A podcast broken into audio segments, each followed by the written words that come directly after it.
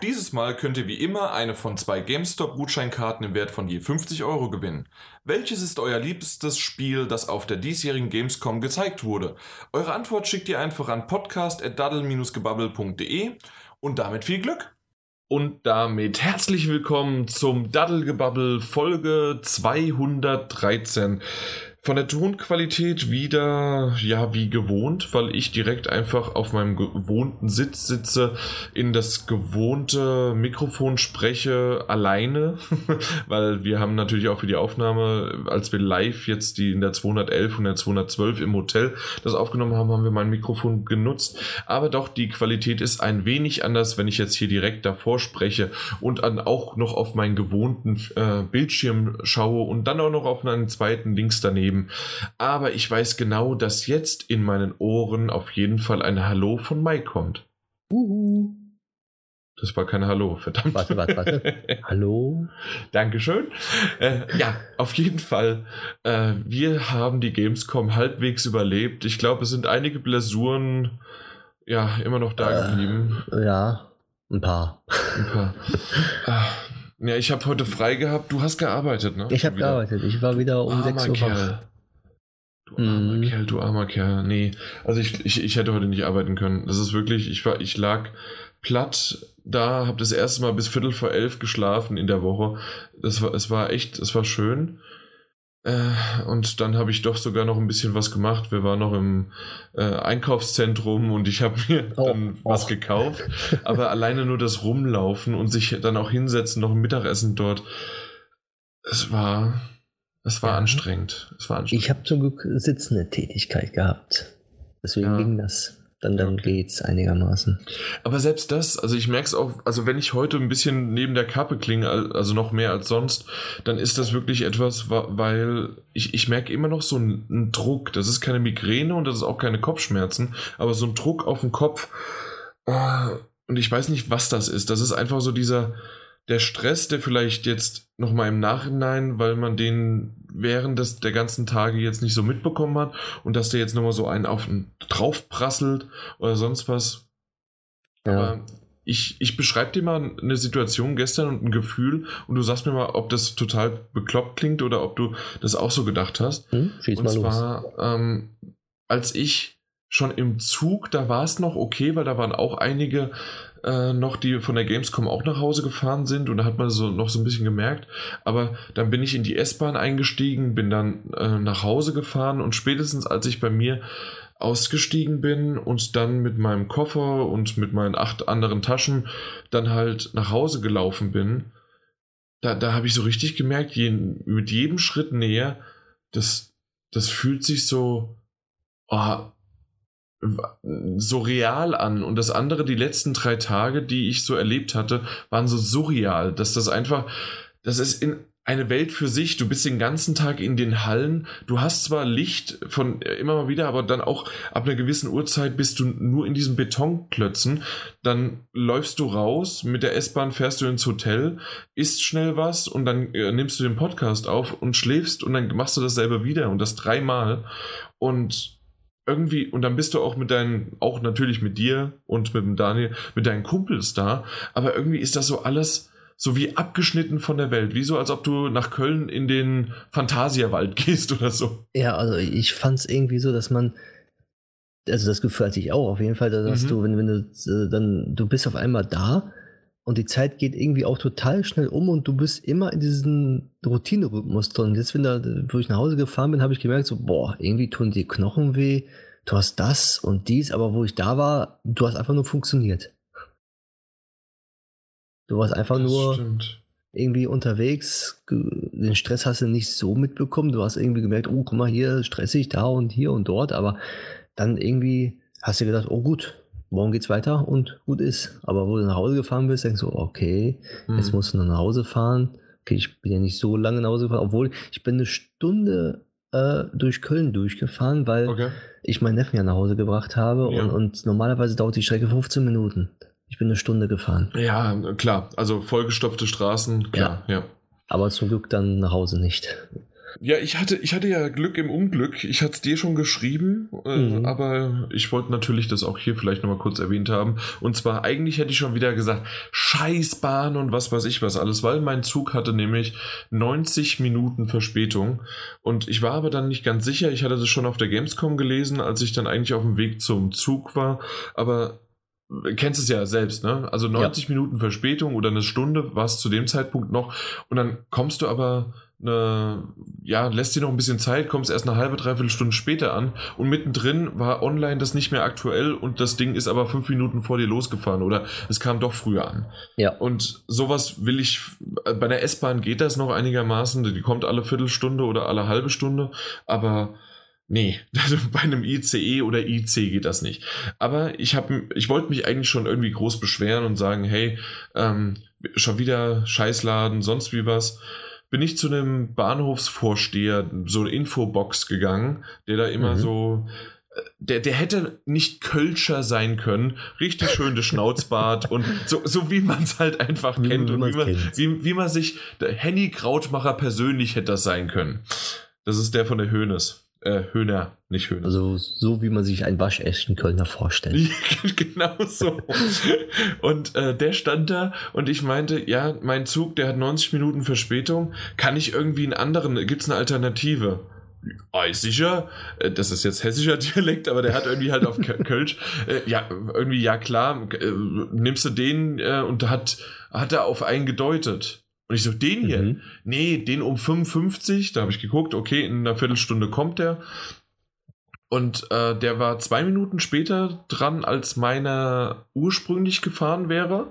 Okay. Aber, weil es ein ICE ist, war ich innerhalb äh, von 50 Minuten war ich dann in Frankfurt und das war dann alles echt relativ entspannt und ich war dann eine Stunde und zehn Minuten früher da, weil ich nämlich der andere wäre ein IC gewesen mhm. äh, als, und Stunde als äh, Stunde zehn Minuten früher da als eigentlich geplant und gedacht.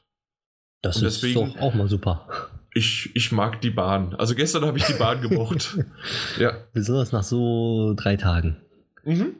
Ich glaube, ja. das war einfach nur, ja, von der Gamescom, ich war noch völlig fertig und deswegen kann man auch mal die Bahn mögen. Richtig. Hm, hab sogar einen Sitzplatz noch bekommen, weil, ja, äh, natürlich die ganzen Sitzplätze, die reserviert worden sind, ähm, in dem anderen Zug, sind dadurch jetzt dann auch weggefallen. Ja. Und, naja, haben sich einige drüber beschwert, aber hey, ich habe einen bekommen und alles ist gut. Ja, haben wir noch hm. irgendwie ein bisschen was? Weil später kommen wir noch zu unserem Fazit, zum Gamescom. Also deswegen würde ich auch jetzt nicht mehr über die Gamescom reden erstmal. Ja, genau. Weil sonst aber alles im Intro. Wäre auch nicht gut. Na gut, obwohl wir, ja, wir, wir reden einfach so munter drauf los und ich merke, äh, ja, ich, ich merke tatsächlich, außer dass du heute Nacht in meinem Zimmer gefehlt hast, äh, bist du nie weg gewesen. So sieht's aus. Oder vielleicht war ich doch in dein Zimmer? Vielleicht. Aus, am, am, am, vielleicht am Fenster? Ja. Hab geguckt. Das ist aber. Was ist denn hier los? Hörst du was? Nicht? Ich höre das, ja. Es piept bei dir. Ist das bei mir? Ja. Okay. Jetzt geht's Jetzt leider. hat's aufgehört. Jetzt hat's aufgehört, ja. Okay. Dann das war das Signal, dass wir weitermachen sollen. Das war das Signal, dass. Wow. Okay, ich weiß nicht, ob ich das rausschneiden werde oder nicht. Ich glaube, wir sind so. Äh, du hast es eigentlich relativ gut, äh, das Signal zum Weitermachen. Genau. Ja. Das Intro ist um. So, jetzt geht's Weitermachen. los. Die Zeit rennt. Genau. Und zwar, wir hatten ja noch ein paar Termine auch für den Freitag. Und ähm, der, das, der, der erste Termin ist einer gewesen, den wir jetzt irgendwie, wir wissen noch nicht genau, wie wir den reinbringen, ob der jetzt einfach reingeschnitten wird mhm. oder ob er nachge nachgebracht wird, nachgehandelt wird, weil der Daniel wird den noch besprechen und zwar ist das Cyberpunk 2077. Den, äh, das war der erste Termin und den wird er definitiv noch besprechen. Ich kann nur so viel schon mal verraten. Er war nicht nur wegen dieser ominösen äh, Figur, die jeder in die Hand bekommen hat und ach ja, und wegen Ethik und sonst irgendwie was, sondern er war tatsächlich richtig begeistert, was er gesehen hat und was ihm gezeigt worden ist. Und deswegen bin ich auch sehr gespannt, weil wir haben seitdem noch nicht darüber gesprochen. Ich glaube, du auch schon. noch nicht, Mike?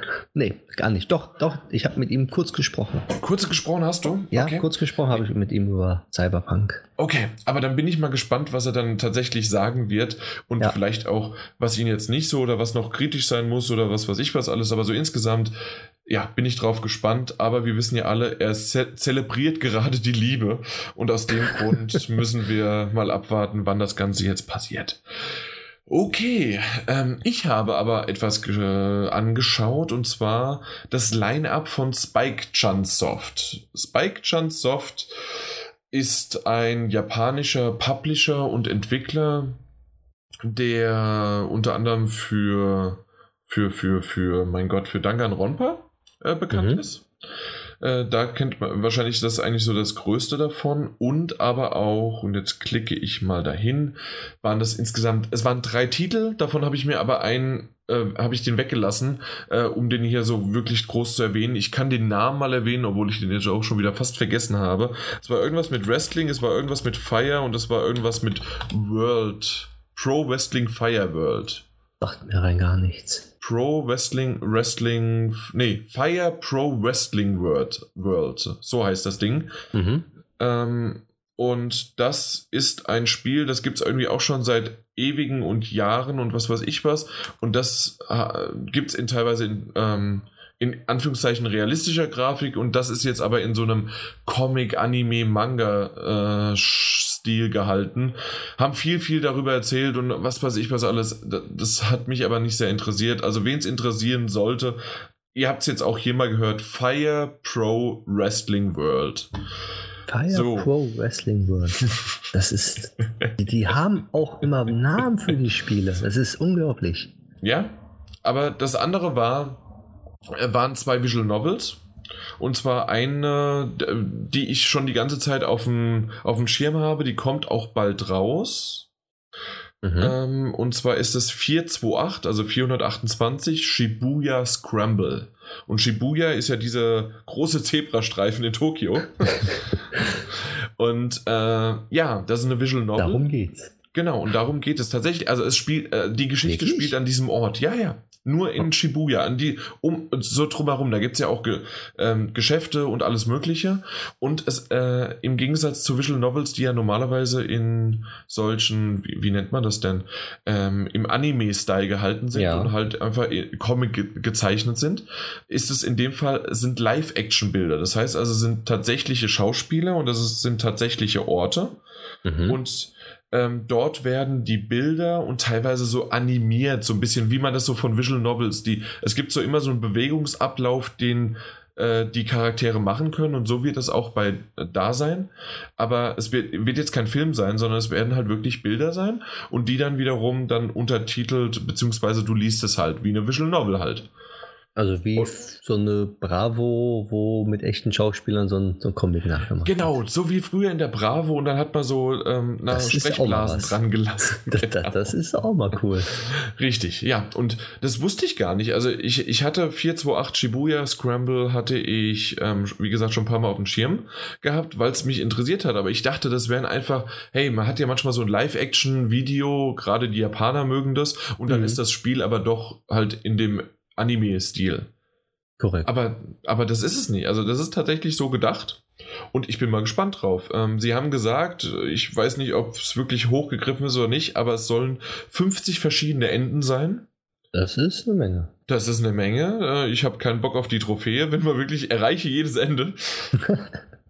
Ja, da aber, bist du lange dran, glaube ich. Genau, aber obwohl bei Visual, bei Visual Novels ist es oftmals so, ähm, dass, da gute, ne? dass da gute Guides damit dabei sind und dann kann man Save-Punkte zwischendurch äh, lade dann A, lade dann B, lade dann, na gut, musst du halt dann bis 8 äh, AA, AB sowie die Excel-Zählweise äh, mhm. musst du dann halt weitermachen.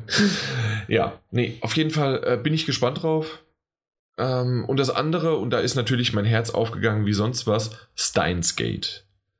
Ja. Sagt ihr das noch was? Dafür, ja. Davon habe ich ja ungefähr ein Dreivierteljahr geschwärmt, weil ich Steins Gate und Steins Gate Zero gespielt bzw. gelesen habe. Mhm.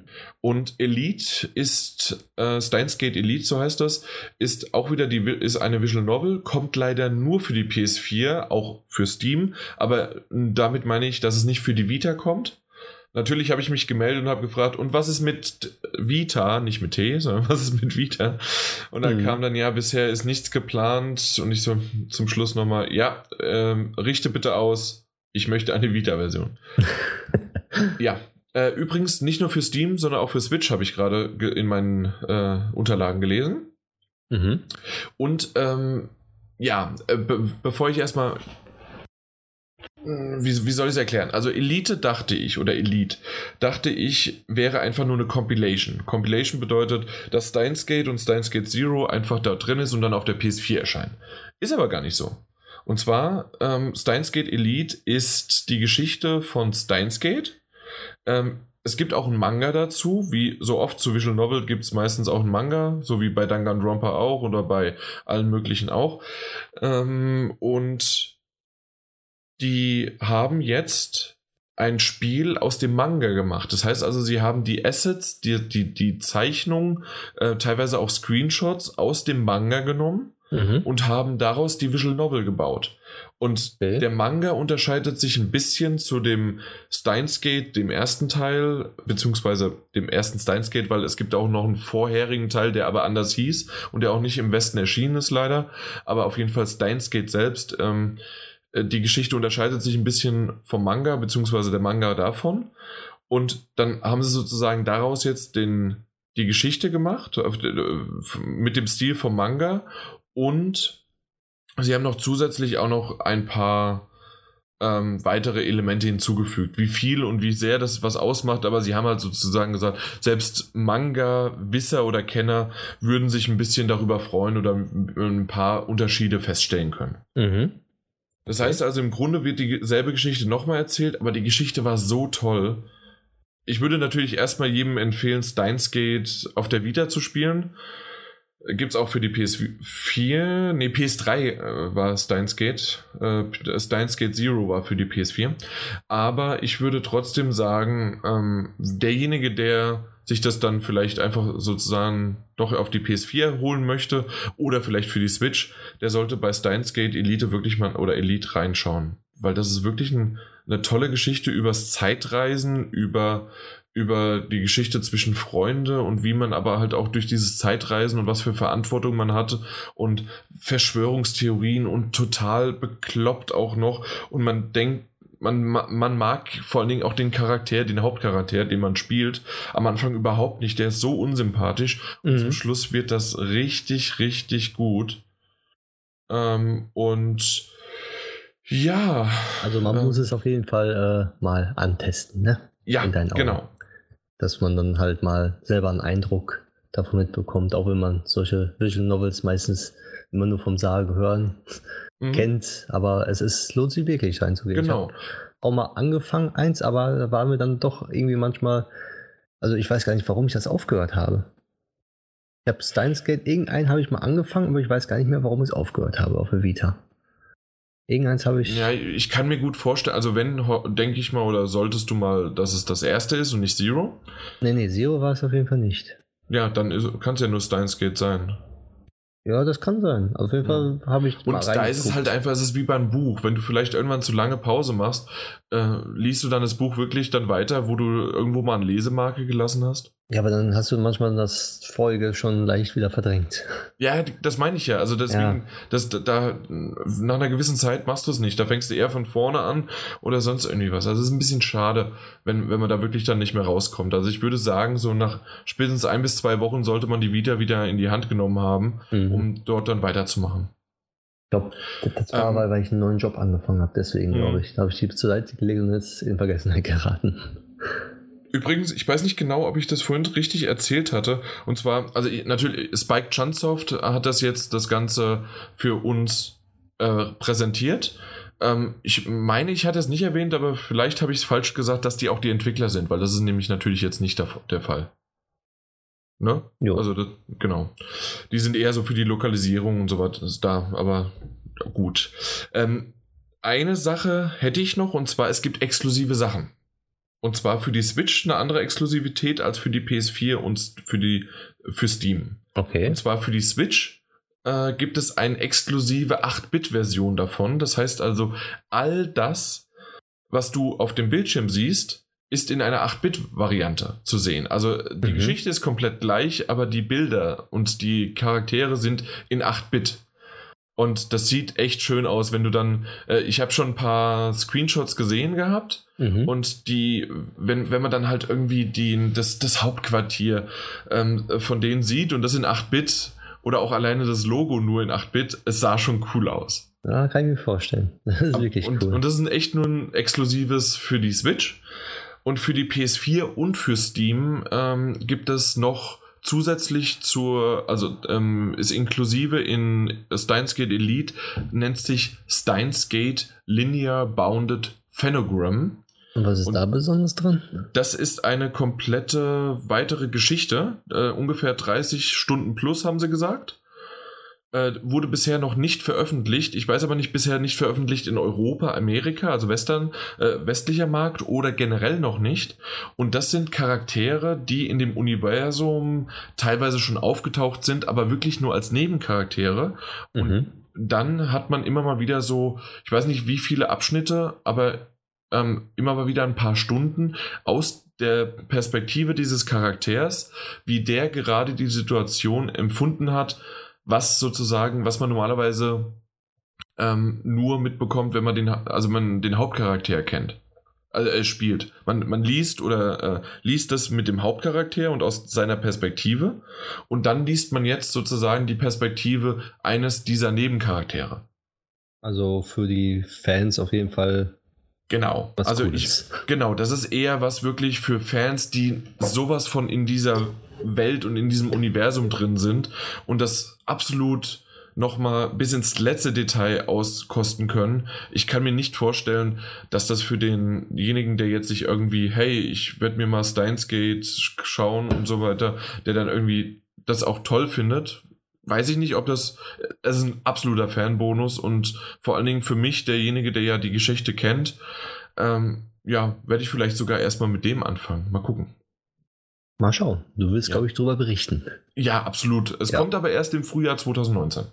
Oh, okay. Das dauert also noch ein bisschen. Die, die andere, die 428 Shibuya, weiß ich gar nicht mehr genau, aber es hieß, glaube ich, Herbst. Das hieß, glaube ich, mhm. Herbst. Ja. Kann ich nochmal schauen? Das habe ich jetzt gerade nicht. Äh, auch lustig. Das ist ja auch wieder mal, wie, wie lange das dauert. Ähm, wurde original für die Wii im, am 4. Dezember 2008, äh, also 428 Shibuya Scramble, wurde äh, 2008 schon released. Das ist zehn Jahre her. zehn ja, Jahre. Zehn Jahre. Jetzt kommt es auf die PS4. Das ist doch was. Ja, aber wie du merkst, das, das läuft auch. Also, hm. es wird gekauft und die Fangemeinde wird wahrscheinlich immer größer auch. Genau. Deswegen werden sie auch alte noch äh, halt lokalisieren. Ja. Also, mhm. was sehr Schönes für die Fans. So, hier, Nordamerika, was ja. meistens auch ähm, dann Europa bedeutet, ähm, Sommer dieses Jahres. Sommer ist aber bald rum. Mal gucken. ja. Der ja. Sommer geht noch einen Monat. Der geht noch einen Monat. Ja, mal schauen. Na gut, aber das war es damit. Jetzt muss ich gerade hin und her klicken. Und zwar, genau. Ähm, als nächstes habe ich mir Biomutant und Desperados angeschaut. Und zwar, das waren die beiden Titel, die ich, äh, die wir im Tag 2 erwähnt hatten mit THQ Nordic, dass wir die jetzt nochmal anschauen durften oder konnten. Ähm, ich hatte den Termin, du konntest ja leider nicht, weil du das, was wir danach besprechen, hattest. Genau. Ja, ähm, und zwar Biomutant war diesmal dann wirklich auch eine schöne Präsentation, weil es war nämlich der Entwickler und ein, ich glaube, es war ein Grafikdesigner ähm, dabei. Und ähm, das war eine Hands-off-Präsentation, bedeutet, es wurde uns vorgespielt und dabei wurde uns viel erklärt, gezeigt und man konnte auch Fragen stellen. Das in einer halben Stunde und es war genau das, was wir uns gerne gewünscht hätten, was, was wir von Anfang an gehabt hätten und nicht dieses ja, VLC-Video, ähm, was wir am Vortag hatten. Ja. Ja. Wusstest du eigentlich, wie groß die Biomutant Open World ist? Nee. 8 mal 8 Kilometer. 8 mal 8 Kilometer. Also 64 Kilometer, es ist jetzt nicht irgendwie, wir reden von 80.000 Mal, was weiß ich was wie, mhm. aber ich finde, das ist also eine schöne Größe. 64 Quadratkilometer. Genau. Das ist genau das. Schon riesig. Ja, ist es? Also für ein Videospiel, also ich, ich sag mir so, ich brauche manchmal so ganz große Open-World-Spiele, brauche ich bei manchen Spielen nicht. Mhm. Weil ich dann denke so, boah, ich muss wieder da hinten hinlaufen und laufen, laufen, laufen, laufen und zwischendrin ist dann tote Leere. Oder das da steht dann irgendwas ja. und hat keinen Sinn. Deswegen befürworte ich jetzt, wenn es nicht so groß ist, in Anführungszeichen, wenn man jetzt normal so überlegt, wenn man mit 8 km/h jetzt ganz normal läuft durch die Welt, sagen wir die Rennen mit 15, 16 km/h, dann bist du in einer halben Stunde von A nach B gerannt. Das stimmt, das stimmt, das stimmt. Ähm, ich habe währenddessen mal gegoogelt. Ja. Ähm, ich weiß jetzt gerade nicht, ob ähm, GTA 5 49 Quadratmeilen oder Quadratkilometer hat. Okay. Aber das wäre also entweder sogar drunter oder mit Meilen wäre es ein bisschen drüber. Also ich meine, Meilen müssten das sein. Was du jetzt okay. die Info hast. Okay. Mein GTA 5 müsste, glaube ich, an die 100 Quadratkilometer haben. Ja, nee, da, Meilen nicht? sind ja, ähm, was sind es immer, so 3 zu 5. Das heißt also, 300 Meilen sind 500 äh, Kilometer. Ja, ja. Also ja, dann kommt es vielleicht ja so bei 800, äh, bei, bei, nee, bei nicht 800, es sind 80 Quadratkilometer dann. Ja, ja weil, weil der Entwickler von Dakar hat ja gemeint, der wäre ungefähr 100 Quadratkilometer groß gewesen, okay. GTA 5. Ungefähr hat er als, als Vergleich genommen. Okay. Und deswegen blieb mir das jetzt gerade so in Erinnerung. Richtig. Na gut. Auf jeden Fall ähm, ist die Map relativ groß oder die, die Welt ist eine Open World und ähm, wir haben ja schon so ein bisschen was gesehen von Biomutant, dass man ja auch mit diesem Charakter-Editor, man kann ja seine, ähm, seine Charaktere äh, so das, das Fell buntisch machen, wie man möchte und ähm, der Charakter ähm, verändert sich auch je nachdem, äh, was man für man kann auch, weil das ja auch ein Rollenspiel ist, kann man am Anfang so ein bisschen wie Punkte investieren. Das heißt also, man sagt, man möchte lieber einen Intelligenten haben, dann hat er einen größeren Kopf, oder mhm. man möchte eher athletisch sein und dann ist er dementsprechend auch athletisch. Also das Ganze ist ähm, so ein bisschen so wie dieser, ja, so ein Fünfeck und dann kannst du so den Punkt setzen, wie du es möchtest. Ah, okay. Ja, und dementsprechend verändert sich auch dein Charakter. Und du kannst das tatsächlich innerhalb des Spiels ändern, äh, wenn du an bestimmte Punkte kommst. Ähm, die, die sind dann halt wegen der Mutation und äh, ich weiß es nicht ganz genau, was das, wie, es genannt wird, aber auf jeden Fall äh, kann man das zurücksetzen und dann kannst du ähm, das neu verteilen, wenn du möchtest. Also kannst du diesen Punkt woanders hinsetzen. Das Problem ist nur, hat er gesagt, ähm, man hat dadurch aber auch ein bisschen Nachteile, weil wenn man jetzt nämlich seine seine XP darauf verwendet hat, dann irgendwie in eine Richtung sich abzugraden, die aber dann jetzt mit der neu eingeschlagenen Seite nicht ganz so viel zu tun hat, hat man mhm. das da quasi umsonst ausgegeben. Weil man kann die nicht wieder neu vergeben. Man kann nur sozusagen seinen Grundwert wieder verändern, aber nicht die zusätzlich hinzugefügten. Mhm. Also muss ähm, man sich vorher überlegen. Muss man ja? sich vorher überlegen, ja. Okay. Genau. Finde ich eigentlich auch ganz gut mal dass man das mal nicht ändern kann. Genau, also so ein bisschen schon, aber nicht alles. Also ja. genau das. Ja, auf jeden Fall, was wir gesehen haben, waren zwei äh, Abschnitte der Welt, und zwar einmal einen radioaktiven und einmal einen Schnee. Äh, Schnee, Schnee, äh, Schneebiom oder wie man es auch nennen möchte. Und ähm, das eine ist ein ähm, radioaktiv, das bedeutet, man muss dementsprechend ähm, Ausrüstung haben, um sich gegen diese Radioaktivität zu schützen. Ansonsten hast du unten links so einen Counter bzw. eine Anzeige und wenn die auf 0 fällt oder auf 100 Prozent, teilweise was so, teilweise was so, ähm, dann ist es so, dass, ähm, dass du halt stirbst. Mhm. Äh, weil du halt da nicht so lange überleben kannst. Es gibt aber Möglichkeiten, um die Radioaktivität oder auch um später, ähm, weil du nicht über äh, so Öl äh, drüber kommen kannst, kannst du halt verschiedene äh, Möglichkeiten, entweder mit Anzügen oder mit auch, ähm, wie, wie nennt sich das, so ein Mac-Anzug, also dass du so ein Roboter bist. Ja. Ähm, damit kannst du dann das Öl teilweise aufsaugen und kannst dann durchlaufen oder durchwarten. Ähm, bei Schnee ist es dementsprechend, dass du halt äh, warme Kleidung brauchst, so wie es auch bei Zelda mal war. Ähm, und so steuern sie so ein bisschen, wie der Charakter bzw. der Spieler halt ähm, diese Welt erforscht. Ich hatte gefragt, äh, steuert ihr auch in die Richtung, dass ihr dem Spieler am Anfang nur die Möglichkeit gibt, hey, jetzt kriegst du nur den radioaktiven Anzug, aber du kriegst halt noch keine warme Kleidung oder irgendwas. Und dann hat er gesagt, nee, nee, das kommt drauf an, wie der Spieler das möchte und der kann das entscheiden, in was er sozusagen investiert und mhm. wo er in welche Richtung er geht. Das hört sich ja super an. Das stimmt. Also das äh, fand ich auch ganz schön, weil auf der anderen Seite kann man natürlich so ein bisschen an die Hand genommen werden und äh, sagen, okay, also die Monster sind dann auch auf dem Level und äh, aber nee, die, die haben das komplett frei vergeben. Ähm, ich hatte erwähnt, dass dann ja auch dieser Mac-Anzug irgendwann angeschnallt worden ist. Den kann man customizen von, von allen möglichen äh, vom Cockpit hin bis zu halt Armen und Beinen und was weiß ich was alles.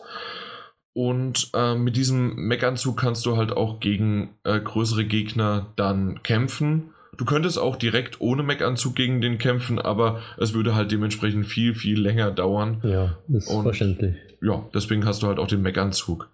Und was ich ganz schön finde, ist, dort hast du die Möglichkeit, nicht nur dieses, wie gesagt, in dem Fall haben wir das Öl gesehen, das aufgesaugt werden konnte, sondern du hast auch die Möglichkeit, äh, Tiere, die in dieser Welt rumlaufen, ähm, mhm. äh, ja, wie gefangen zu nehmen und du hast auf deinem Rücken hast du einen Käfig, in dem dann auch die Tiere dort herumlaufen in so einem kleinen Gestell. Das ist ja cool. Und dieses Tier, ja, jetzt bisher ist es noch cool, aber dieses Aha. Tier kannst du wie, gegen diesen Endgegner, diesen großen, ähm, haben, äh, haben wir das gesehen, dass der gekämpft hat und den konntest du dann äh, ablenken, indem du dieses Tier auf, auf den geschossen hast. Dann hat, okay. dann hat er das gefressen und äh, in der Zeit konntest du den halt dann angreifen. Für manche, denke ich, finden das auch noch cool. Ja, natürlich, das ist immer noch cool, aber es ist natürlich schade um das Tier. Ja, sicher. Mhm. Das, das auf jeden Fall, obwohl der, der Charakter ja auch ein Tier ist, ne? Ja, natürlich, genau. Ein äh, mutiertes Tier bist du dann, genau. Ja. Und ähm, was ich aber so äh, äh, ja relativ cool fand, war, dass du äh, dieser dieser Bossgegner hatte mehrere Stage. Das heißt also oder ja doch Stage nennt man das, ja. Mhm. Phasen. Phasen ja. ist das deutsche Wort. Phasen, ja. Genau. Und ähm, dann war das halt, er hat halt am Anfang, hat er normal angegriffen, dann ab einem gewissen Punkt hat er dann halt andere Angriffsmuster gehabt und irgendwann hat er dich gefressen.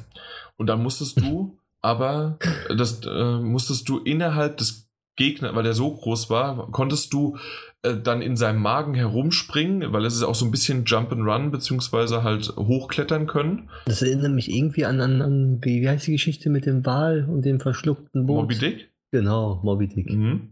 Nur, dass halt nicht bei Moby Dick dann äh, der Charakter an der Magenwand entlang geklettert ist, der Magensäure in, äh, in Form von einem Sturzbach ausweichen musste und dann auf das Herz eingedroschen hat.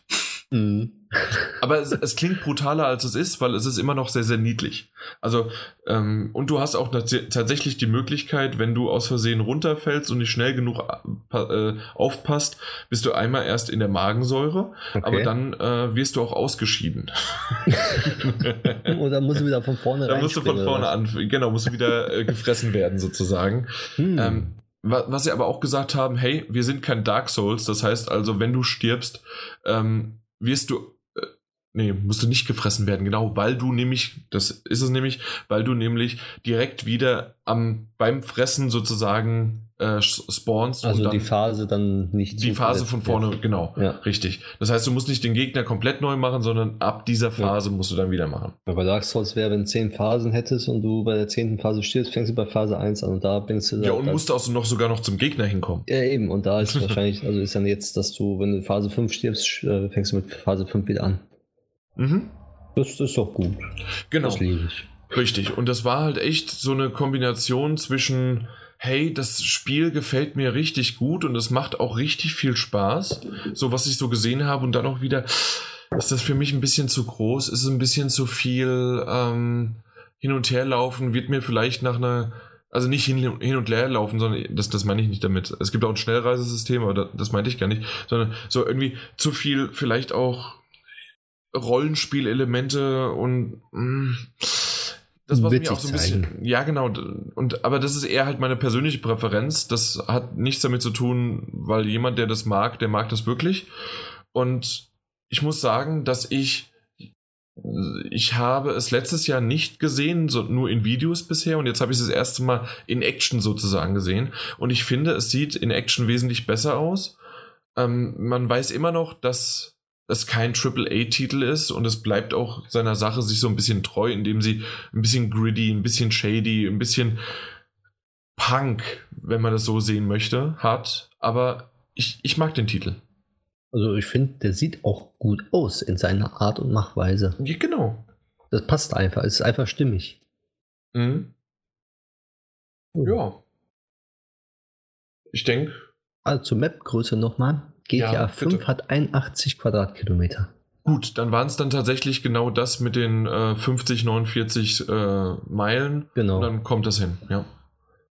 Das Dementsprechend, passt. also ein bisschen kleiner als, als GTA 5 wenn man es mal einschätzen möchte. Also dementsprechend jede Menge äh, äh, Platz, um viel Schabernack zu machen. Und was für ein Schabernack? Man hat gesehen, es gibt insgesamt gibt es sechs verschiedene, das vielleicht auch noch, es gibt sechs verschiedene Völker, die diese Welten be, be, bewohnen.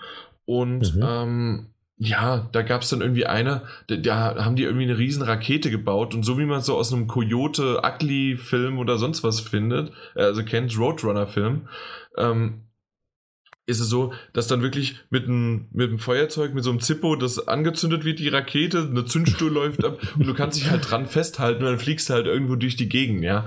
Äh, es ist schon cool. Also es, es hat Spaß gemacht. Ja, ich, ich stelle es mir super cool vor. Also wenn ja. ich schon die Szenen da sehe, also, mhm. also mir gefällt's, was ich sehe. Ja gut. Ähm, dann kommst du mal zu Desperados und nicht genau. das Getränk. Ne, wollte ich gerade sagen, habe ich in Desperado, also übrigens habe also ich mein Getränk vergessen. Ja. Das hole ich vielleicht noch irgendwann, wenn du hast, wenn du im nächsten Spiel über was redest. Ja, über irgendwas. Über irgendwas, genau. irgendwas rede ich schon. Dann genau. kannst du dir was holen. Bei Desperados äh, habe ich mich auch hingesetzt und äh, dort war es genauso, dass es ein Hands-off war. Das heißt also wiederum, äh, die haben es vorgespielt, das wurde dabei erklärt und man konnte Fragen stellen.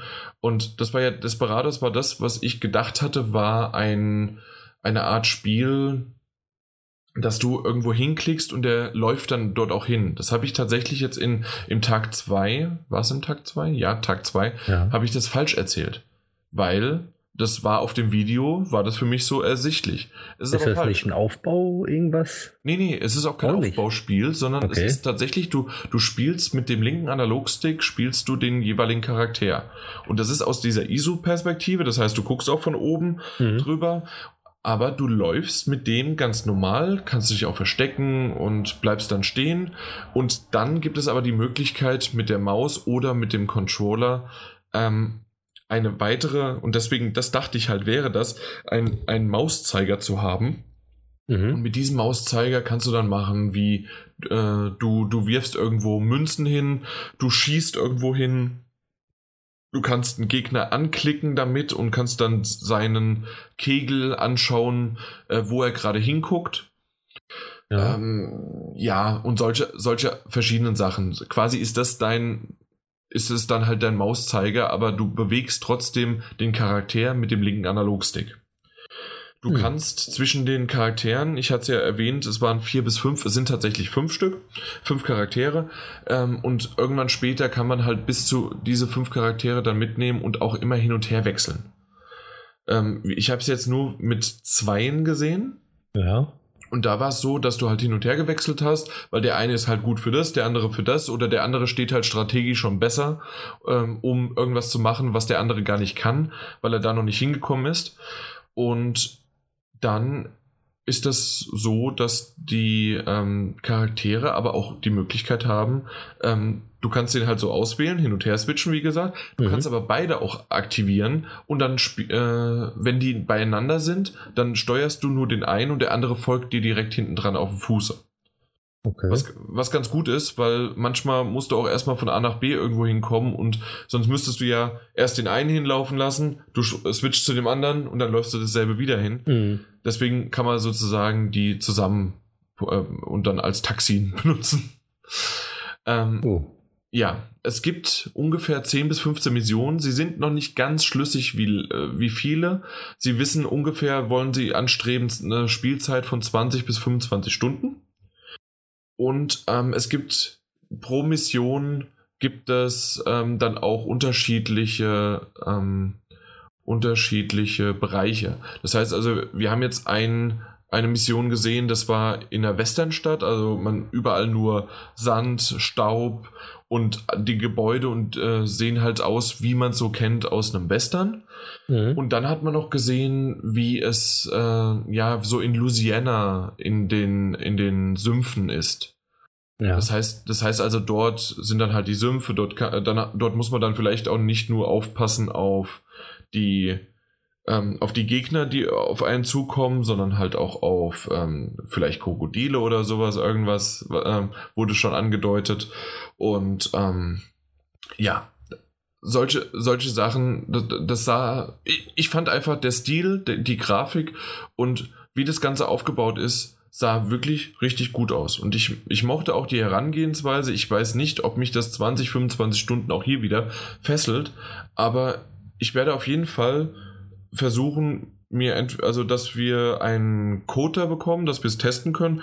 Oder ich denke sogar, wenn das ein Titel, ich würde mal so zwischen 20 und 30 Euro, lass es, wenn er wirklich nochmal hoch, hoch poliert wird, vielleicht 40 kosten. Aber ich würde eher 20 bis 30, dann würde ich mir den auch nochmal irgendwann kaufen, sodass mhm. ich einfach mal reingespielt habe, weil ich mag das. Äh, ja, ich mag das einfach.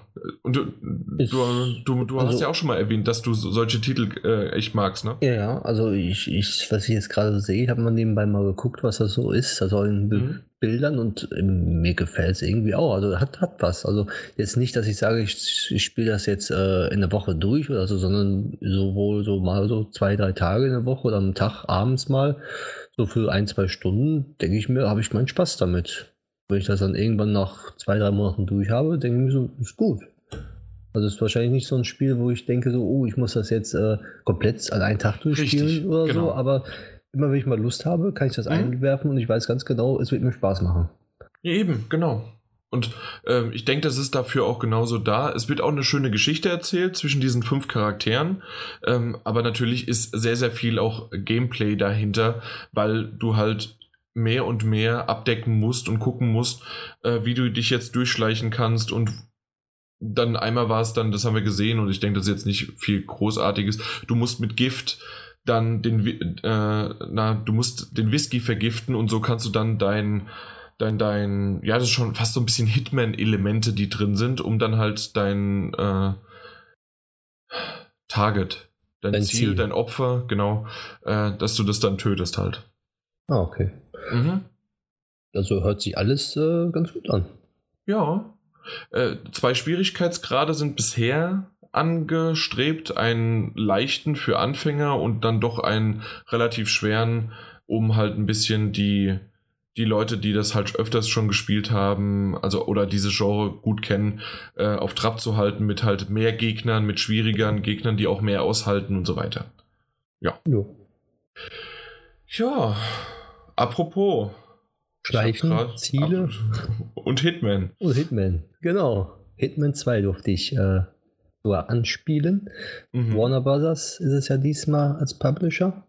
Und ähm, Hitman 2, also als sie, sie haben es vorgestellt, wie Hitman 1, äh, was dort passiert ist, was äh, für Features sie in Hitman 1 reingepackt haben, haben dann noch erzählt, äh, wie sie es weiterentwickelt haben. Nach einem ungefähr 10 minütigen Vortrag über Hitman 1 kam dann auch Hitman 2, den Gameplay-Trailer, den man ähm, ja, überall jetzt sieht von der Gamescom, wo Hitman in Miami ist, mit der am Rennen, wo er dann sozusagen zwei Ziele hat. Einen, der ein Rennfahrer ist und einen anderen, der so herumläuft. Mhm. So, und ähm, nachdem sie dann den Trailer gezeigt haben, haben sie einen ganz kleinen Sneak Peek für das zweite Level gezeigt. Und zwar hat man dann einen riesen Urwald gesehen mit Blättern total zu und der hat dann fünf Sekunden gedauert und dann war der Trailer vorbei.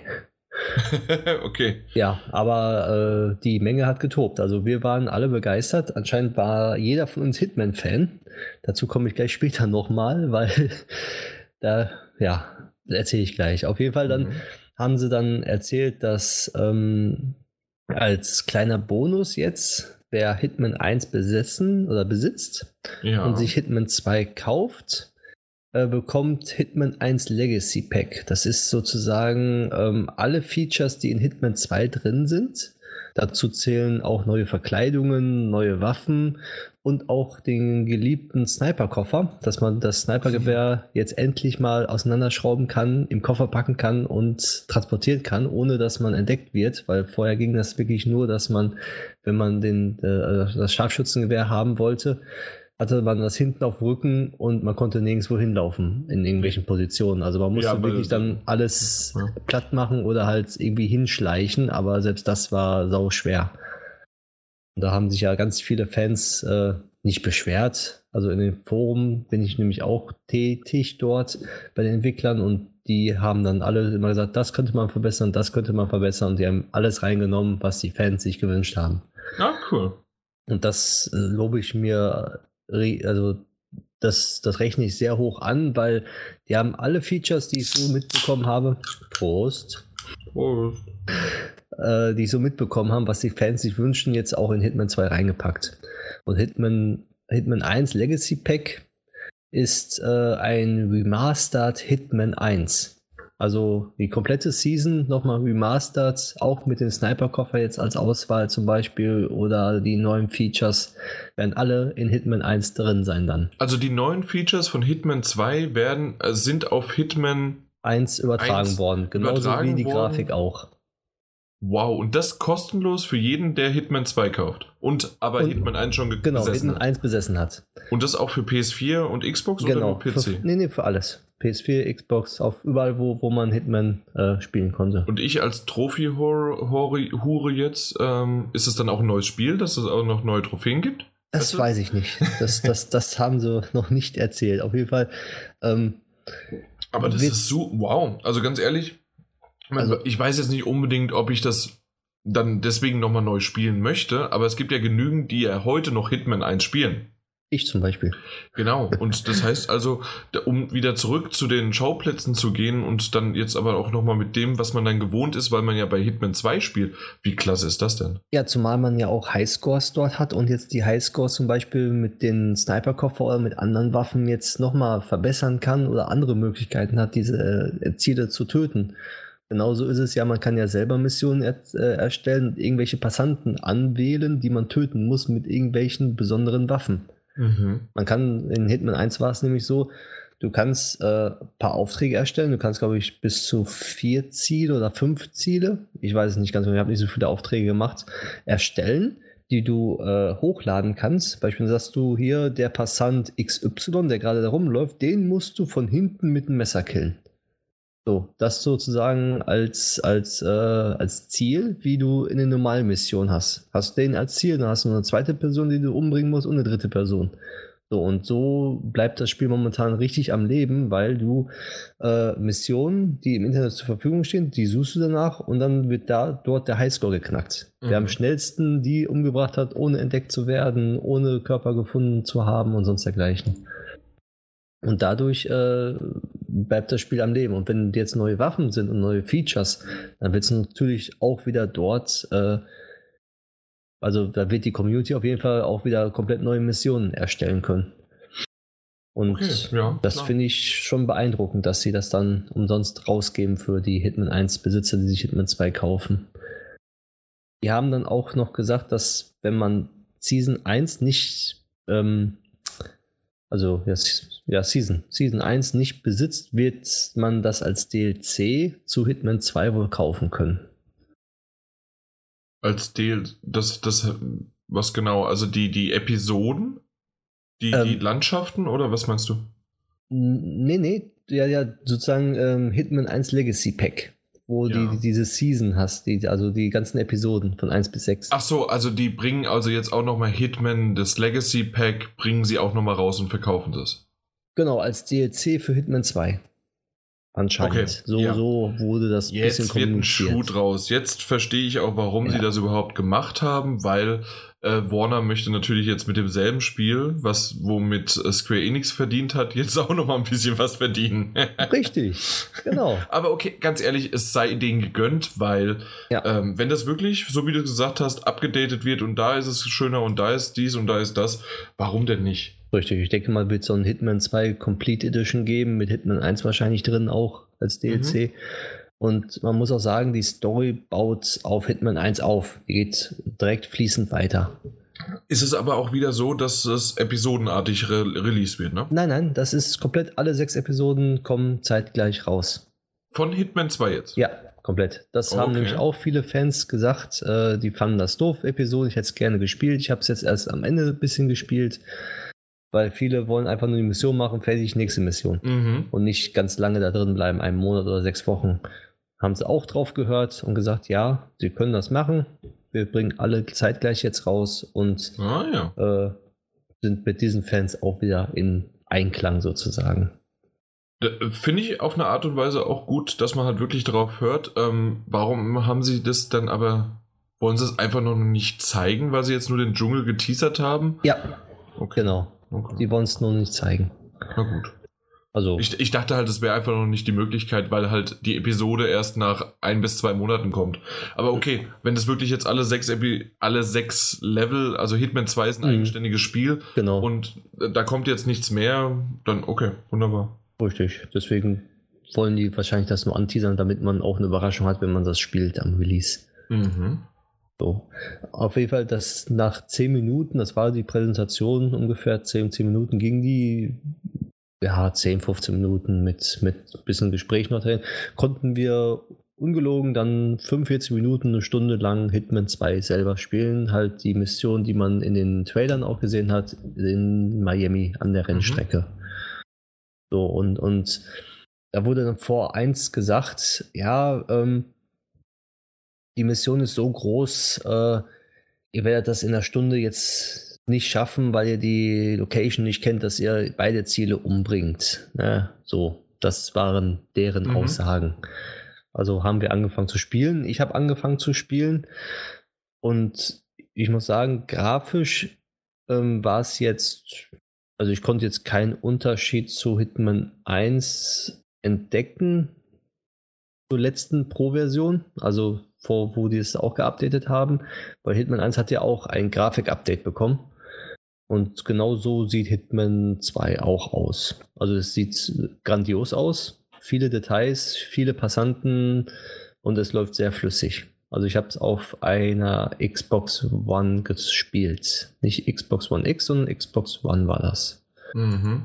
Und ich muss sagen, ähm, man hat alles wie beim alten gelassen. Also das Menü ist sozusagen wie Hitman 1 seit dem letzten Update und äh, alles drumherum auch. Also es hat sich nicht viel getan. Nur die Location ist ähm, ein, also die, die Location Miami kann man sagen, ist ähm, ein bisschen belebender geworden, also als die anderen Location. Also Hitman Aha. 1 war ja schon also man ging dahin, die haben da gesprochen, man ging dahin, das war verzweigt und da war Leben drin, aber in Miami kam mir so vor, als ob dort wirklich, als ob du beim Rennen dabei bist. Du siehst die Wagen am Rumfahren, die das Rennen fahren, du siehst, wie die Passanten jubeln, du siehst komplett alles. Also, als ob du wirklich mitten an der Rennstrecke stehst. Also, ich könnte jetzt nicht sagen, oh, da fehlen jetzt irgendwelche Zuschauer auf den Tribünen oder sonst dergleichen. Da waren alle Tribünen mit Zuschauern voll.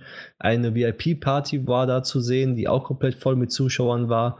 Also, das ist schon nicht nur, dass man sagt, so, oh, die, ich stelle irgendwelche Passanten da rein, sondern die haben Passanten reingestellt und die haben sich auch unterhalten. Und man konnte sogar bei manchen Passanten hören, was sie sagen.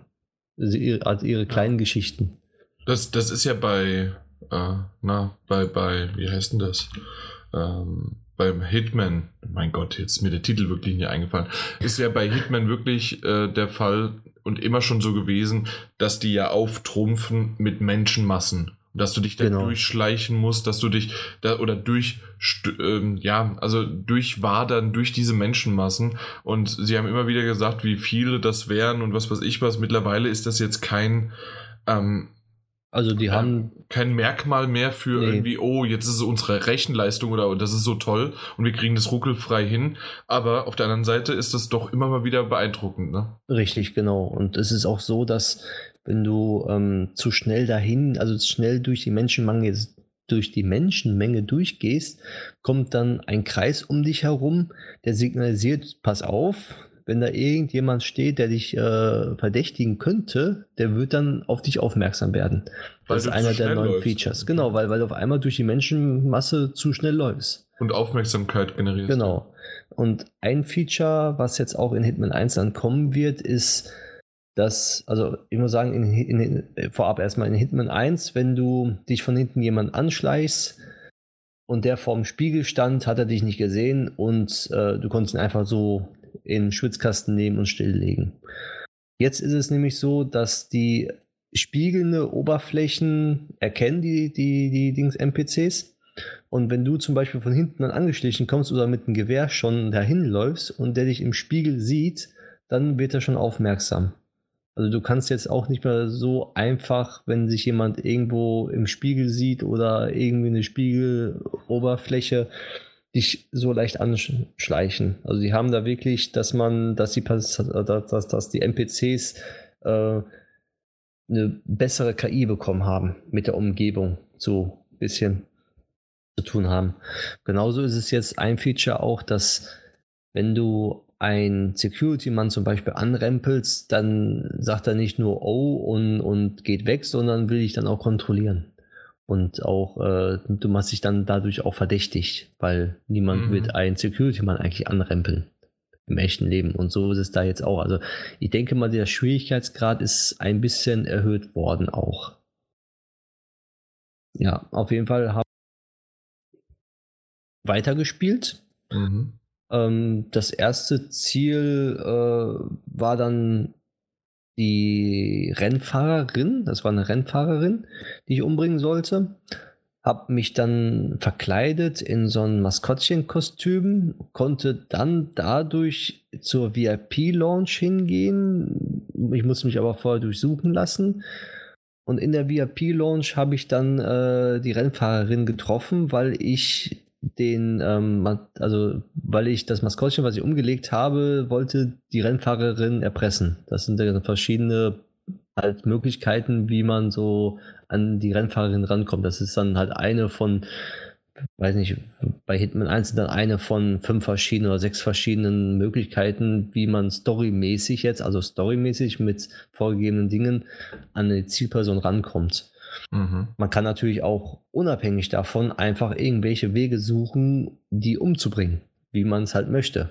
Weil es gibt dann auch Herausforderungen wie bei Hitman 1, du darfst dich nicht verkleiden, du musst in deinem Anzug bleiben und so die Ziele äh, halt töten. Und äh, dort habe ich auf jeden Fall jetzt bei Hitman 2 äh, mich verkleidet, habe sie versucht zu erpressen und äh, habe sie dann einfach äh, in ein Loch geschubst und dann war sie tot. So, und bin dann ganz schnell abgehauen und ja, Ups. wollte den anderen töten. Und da ich dann gesagt habe, hm, da ich jetzt einen Sniperkoffer habe, nehme ich mir den Sniperkoffer und versuche es damit mal. Weil ich kann ja jetzt überall hingehen mit dem Sniperkoffer, ohne dass ich entdeckt werde, weil es ja nur jetzt ein Koffer. Und dann kam auf einmal der Entwickler von hinten, hat dann gesagt, so, stell mal den Sniperkoffer ab.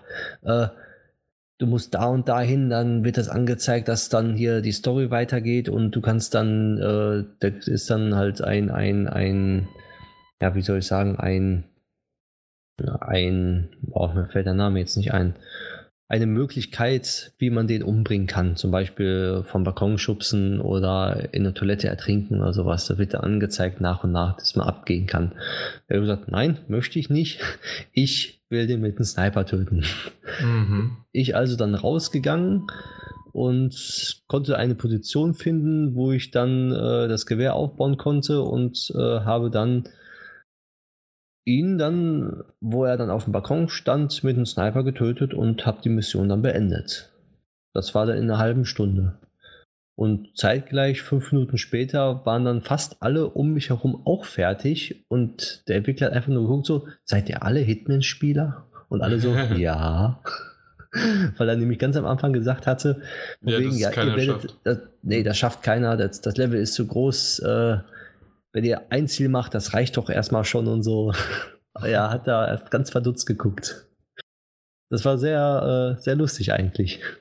Ja, das glaube ich, ja. Vor allen Dingen, wenn halt wirklich sich so eine Gruppe zusammenfindet, zufällig, die halt wirklich äh, Hitman-Spieler äh, ja, sind, die das aktuell so im Fleisch und Blut haben. Ja. Ja. Das, das war sehr gut.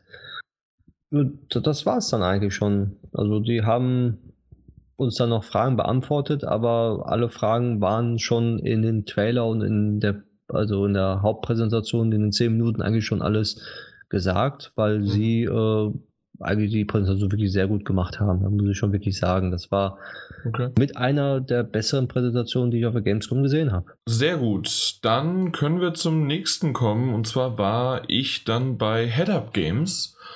Und Head-Up Games äh, können sich vielleicht diejenigen, die Gamescom letztes Jahr die Folgen auch gehört haben, äh, erinnern. Das ist dieser deutsche ja, Publisher, der immer mal wieder, der, der hat selbst in Boxed-Version, also als Retail-Version, hat er zum Beispiel dann auch Limbo nach äh, Deutschland gebracht. Oder das größte Projekt, was natürlich aktuell ansteht, ist dann Drüberbruck, das Adventure, das, ähm, wo dann die die ganzen Hintergründe selbst gebaut worden sind, dann eingescannt sind und daraus dann dieses äh, Adventure, so äh, ja, zwischen, äh, zwischen Akte X und Twin Peaks wird es immer beschrieben und die Schauspieler bzw. die Sprecher sind unter anderem Nora Tschirner und Jan Böhmermann.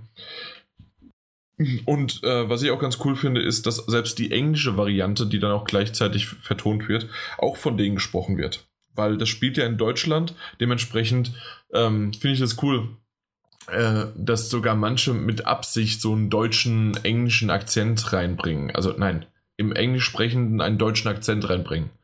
Das ist cool. Ja, ich denke, das hat auch irgendwie was und äh, vielleicht ist auch so, also Drüberbruck ist auch dasjenige äh, Spiel, was ich als letztes äh, dann auch gesehen hatte von dieser ganzen Stunde, weil mit äh, Gregor, demjenigen von Head Up Games, ähm, macht es immer Spaß, äh, so ein bisschen auch zu reden. Wir, wir haben zwischendurch auch einfach mal über Battlefield 5 gesprochen oder irgendwas anderem. und ähm, ja, also das äh, ist immer eine lustige Runde. Wir haben eine ganze Stunde eingeplant und unter anderem war halt dann Drüberbruck zum Schluss dann dran.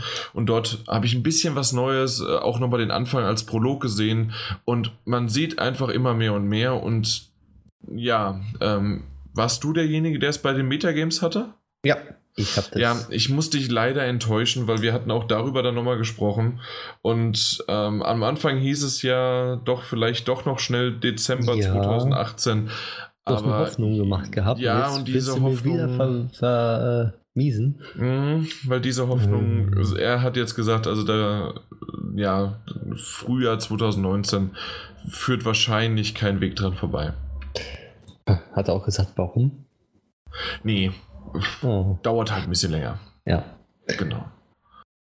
Jo, naja, aber das ist zu Drüberbruck. Wer es immer noch nicht gesehen hat, irgendwie, weil er das äh, Social Media blind ist, ähm, ja, der, der der kann das so ein bisschen sehen. Was ich aber vielleicht noch zu, ähm, wie, wie, hieß es nochmal, dein Halbut? Der Halibut. Harold. Ja. Harold, Harold Halibut. Genau. Ähm, und weil die ja vom Design so ein bisschen ähnlich sind, da haben wir ja auch schon mal drüber gesprochen mhm. gehabt, jetzt in der Folge, also in der Gamescom-Folge. Ich habe ihn mal darauf angesprochen, erst so ein bisschen zögerlich und er, weil ich so, kennst du das? Und er so, ja, na klar kenne ich das und hat gelacht. Und ähm, dann haben wir uns ein bisschen drüber unterhalten und er meinte, er weiß nicht alles so genau drüber, aber dass sogar die beiden ähm, Parteien oder die beiden Teams eher, äh, mhm. äh, beide kommen aus der Nähe von Köln. Und okay. beide hatten sogar am Anfang äh, sich zusammengeschlossen und wollten sogar ein gemeinsames Projekt machen, genau auch das mit diesem Bauen und Machen und Tun. Ja ähm, haben sich aber nicht ganz einigen können und deswegen sind sie auseinandergegangen. Ja, da hat jeder also, seine Idee mitgenommen. Genau, und deswegen ist das jetzt so, ähm, weiß ich nicht, wie sehr da halt wirklich Rivalität zwischen denen steht. Ich denke eher nicht. Wir müssen das im Grunde auch gar nicht bewerten, ob jetzt Rivalität oder nicht, weil ich würde eher sagen, dass ähm, und so, dass wir irgendwann demnächst zwei Spiele bekommen, die beide richtig, richtig gut aussehen. Und ähm, die eine, das eine Spiel, das war ja das Herald Hollywood. Genau, Hollywood. Äh, geht halt ein bisschen auch so ein bisschen noch ins offene Welt und genau. ähm, wird sich vielleicht auch sogar ein bisschen später, wird sich so die Perspektive auch ändern. Das hatte ich auch schon, hatte ich jetzt auch mal gehört gehabt. Also, Was meinst du mit Perspektive? Die Perspektive nicht nur äh, von vorne drauf, sondern irgendwie ein bisschen Perspektive. Keine Ahnung genau. Aber ja, du kannst so, so, so, so ein bisschen ranzoomen in die 3D-Welt so. Okay. Und, und ja, und das, das Hollywood ist ja so äh, semi-open world, also ein bisschen so, so, so, in so eine Stadt einfach. Mhm. Das ist kein, okay. kein Schlauchlevel. Punkt. Nee, ja, genau, eben keine Schlauchlevel. Natürlich gibt es in einem äh, Adventure das oftmals, dass du in dieser Stadt auch frei umher rumlaufen kannst. Aber du hast es so ein bisschen erklärt gehabt, dass das ein bisschen mehr vom Missionsdesign ähm, nicht ganz so einem typischen klassischen ähm, Adventure, äh, genau. beziehungsweise Point-and-Click-Adventure herkommt, sondern ein bisschen anders. Genau. Und so wie ich Drüberbruck verstehe und auch gesehen habe, ist es ein ganz eindeutiges Point-and-Click-Adventure, nur dass es halt nicht, dass man unbedingt klicken muss, sondern dass man halt auch, so wie es oftmals in diesen moderneren Adventures ist, dass man halt den Charakter auch einfach steuern kann mit dem Analogstick. Mhm. Genau. Dementsprechend mal gucken. Ich bin auf beide tatsächlich gespannt. Ich kannte jetzt den, äh, deinen Titel noch nicht und äh, den du vorgestellt hattest und deswegen mal gespannt, wie das ja. da weitergeht. Lohnt sich auf jeden Fall auch. Mhm. Wie ich erwähnt habe, ist Head Up Games so ein Publisher für manchmal kleinere Titel und gerade auch die auch immer gerne, und das ist noch was Besonderes, weil das nicht immer passiert, ähm, sie bringen halt auch immer Boxed-Versionen, also Retail-Versionen, die man auch im Laden kaufen kann, äh, mit sich. Und äh, das erste Spiel, was er mir gesagt hat, und hat mir dann die Tastatur in die Hand gedrückt, kannst du schnell schreiben? So, äh, das geht, ja. Ja, ja das werden wir jetzt testen. Und dann, weil ich nämlich Textorzist was ist das denn? gespielt habe. Und zwar ist das eine Art so ein bisschen aufpolierteres 8-Bit-Spiel.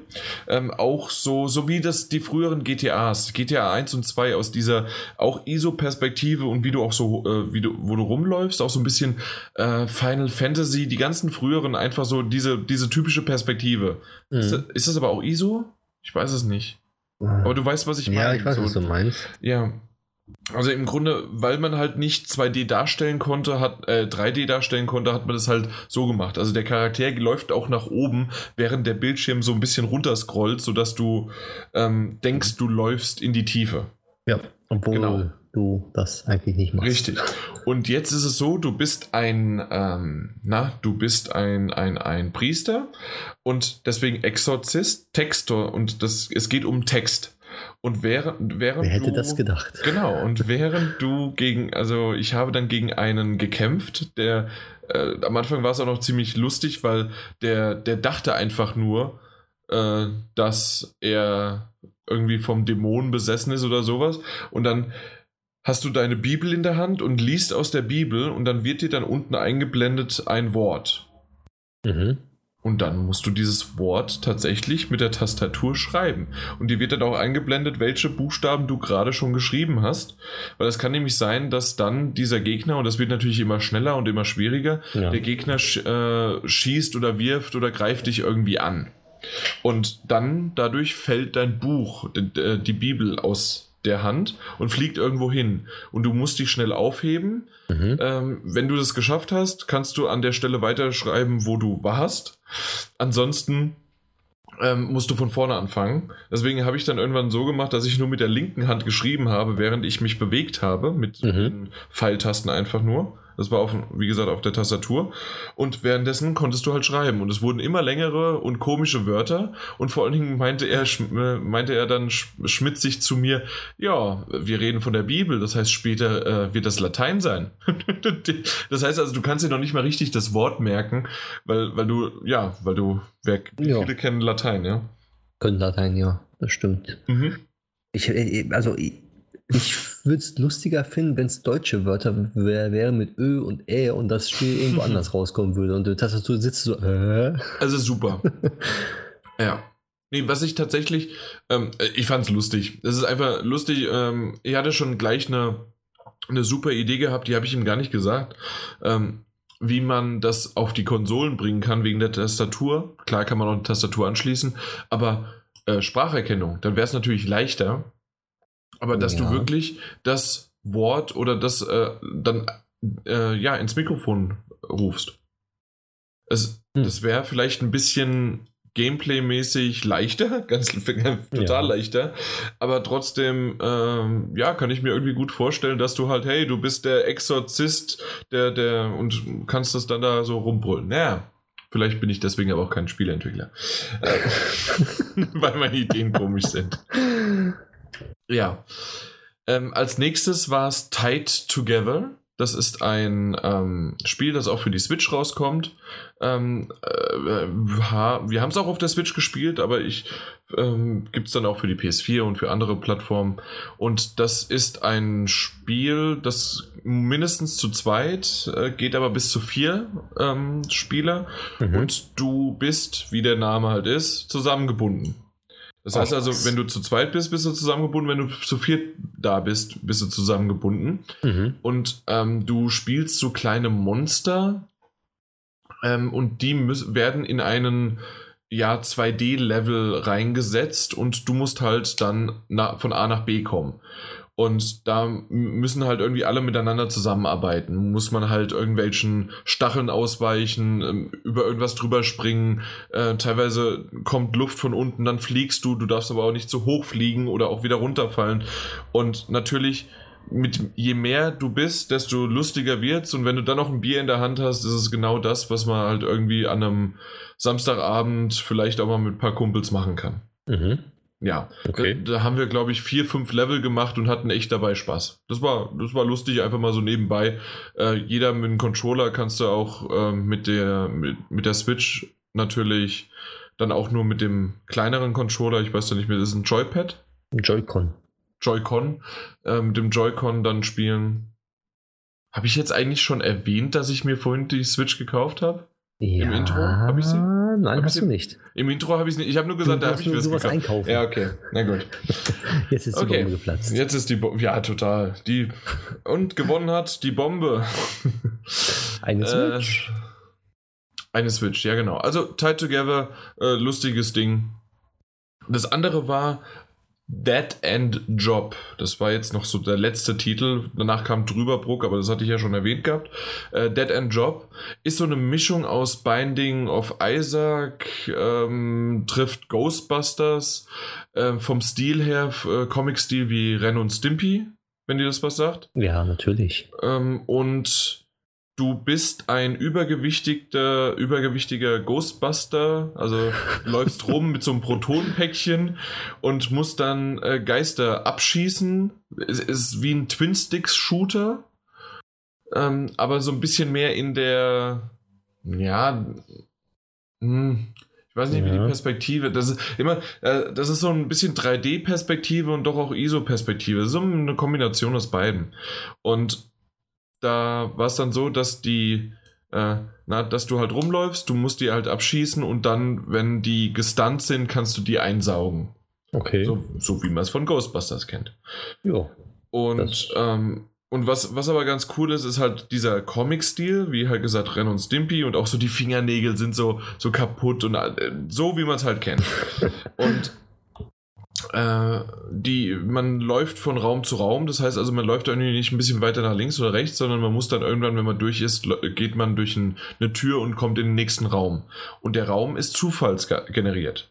Okay, also hast du nie immer, also hast du nie denselben Raum. Genau, also nicht der Raum selbst ist zufallsgeneriert, sondern der wurde natürlich vom Entwickler irgendwann so entworfen, aber die, ähm, dieser Raum ist, also nach Raum 1 kommt nicht immer Raum 2, sondern es könnte auch 48.000 sein. Okay. Genau. Und das, das Einzige, was aber ist, ähm, es gibt natürlich dann auch immer mal wieder Endgegner oder Zwischengegner oder sonst was. Und da wurde mir einer gezeigt, weil ähm, die Entwickler wollen so ein bisschen auch Hommage äh, zeigen und sonst irgendwie was. Und in dem Fall war es, wer kennt sie nicht? Die Office, beziehungsweise vor allen Dingen die Word ähm, Klammer, die immer wieder erschienen ist, gerade in den 90ern oder Anfang 2000, wenn man halt Office Word gestartet hat. Ich ja, habe da ein. rechts diese Klammer. Diese, diese Klammer, genau, ja, diese Büroklammer. Papier. Papier. Aus Papier rausgerollt wurde da. Genau das. Und die ist ein Gegner, die kannst du besiegen, Echt? die kannst du fertig machen. Endlich. Endlich kannst du es machen, genau. ja. Hm? Und ähm, solche Ideen sind da halt drin. Ich denke, ähm, da gibt es noch ein paar mehr. Die wurden natürlich jetzt auch noch nicht gesagt und gezeigt. Das Spiel wurde auch noch nicht gesagt, wann es rauskommt. Dead End Job. Ähm, ja, kannst noch jede Menge Sachen irgendwie auch aufsammeln und machen und tun und dann abfeuern. Äh, ja, sind schönere kleine Titel und äh, ruckzuck war die Stunde rum, in denen ich halt irgendwie alles Mögliche mal da gespielt habe. Und dann war da auch schon äh, ja, der, der Termin vorbei. Oh, okay. Mhm. Ja, war, war eine Stunde. Head-Up Games. Hast eine Menge gesehen in der Stunde. Genau, ich habe nur in einer Stunde Hitman gesehen. Du hast in einer Stunde Hitman gesehen. Ja. Danach haben wir zusammen, beziehungsweise du hast einen Tag vorher schon gesehen, genau. aber wir machen es jetzt dann an, schieben es dann da drauf, weil, weil wir es beide gesehen haben, Rage 2 gesehen. Korrekt. Wie fandest beide, beide in der Entertainment-Halle. Zuerst ja. gab es ein Video, was mich jetzt so semi interessiert hat. Ja, mich auch. Also mhm. ich hab's, also das Video habe ich nur halb gesehen, weil das dann so voll war, weil ich schon vorne stand und ich dann so schräg schielen musste und da, mhm. ja. Ich weiß gar nicht, worum es ging in dem Video. Du? Äh, ja, im Grunde waren es viele Ausschnitte schon von den von der E3-Präsentation von Bethesda. Ähm, mhm. Ja, wir sind in einer Welt und wer das aus Rage kennt, weiß dies und das spielt 30 Jahre danach und also im Grunde nochmal alles erklärt, was es auch auf der E3-Präsentation schon stattfand und dann wurde noch ein bisschen mehr gezeigt, aber ich glaube nicht viel mehr. Und das Video gibt es auch mittlerweile schon, so wie ich das jetzt gesehen habe. Ähm, wurde es zumindest fast komplett schon auch irgendwo auf YouTube gezeigt. Ja. Ja, aber danach konnten wir an die Station gehen und spielen. Korrekt. Genau. und das ist aber auch das, was man denn? schon gesehen hat, ne? Also, ja. das, das, war dieses, diese Szene, bevor man, ähm, man, man kommt so an einen Stützpunkt, äh, muss die alle möglichen Leute natürlich töten und dann kommt man in die, in die Halle rein, in dem man als Präsident erkannt wird. Das ist, ich denke, also wer ein Rage ja. 2 Video gesehen hat, der kennt diese Stelle auch. Und genau das haben wir jetzt gespielt. Und ja, du hast mich jetzt schon das zweite Mal gefragt, wie ich es fand. Ja. Ich finde, dass das ein, äh, dass das Gameplay, das, äh, das Schießen und wie man äh, durch die Luft springen kann und dieses Special Attacks und dann irgendwann in den Rage-Modus kommt und so weiter, das war Entschuldigung, das, das war gerade der blaue Bock, aber ähm, das finde ich, fand ich gut. Hat, äh, hat mir echt Spaß gemacht. Mhm. Ich kam mal wieder nicht ganz so sehr mit der äh, Steuerung, vor allen Dingen mit, der, mit, der, mit dem Zielen. Ich habe echt Probleme mit dem Xbox-Controller zu zielen. Ich auch. Ich habe auch die Probleme. Ich hab, ab, am meisten habe ich die Probleme mit den Tasten. Ich weiß, dass, ja. also wo die Tasten sich befinden. Ich weiß auch, dass, dass X ich ist da, links. Ja, dass ich, dass ich da drücken muss, ne? Aber irgendwie verdrücke ich mich trotzdem. Obwohl ich eigentlich, wenn ich mein Gehirn komplett ausschalten würde, würde ich genau wissen, wo welcher Knopf eigentlich ist, hier mhm. äh, irgendwas Attacken werfen, schießen oder sonstiges. Aber ich verdrücke mich immer. Ich verstehe es auch nicht so ganz.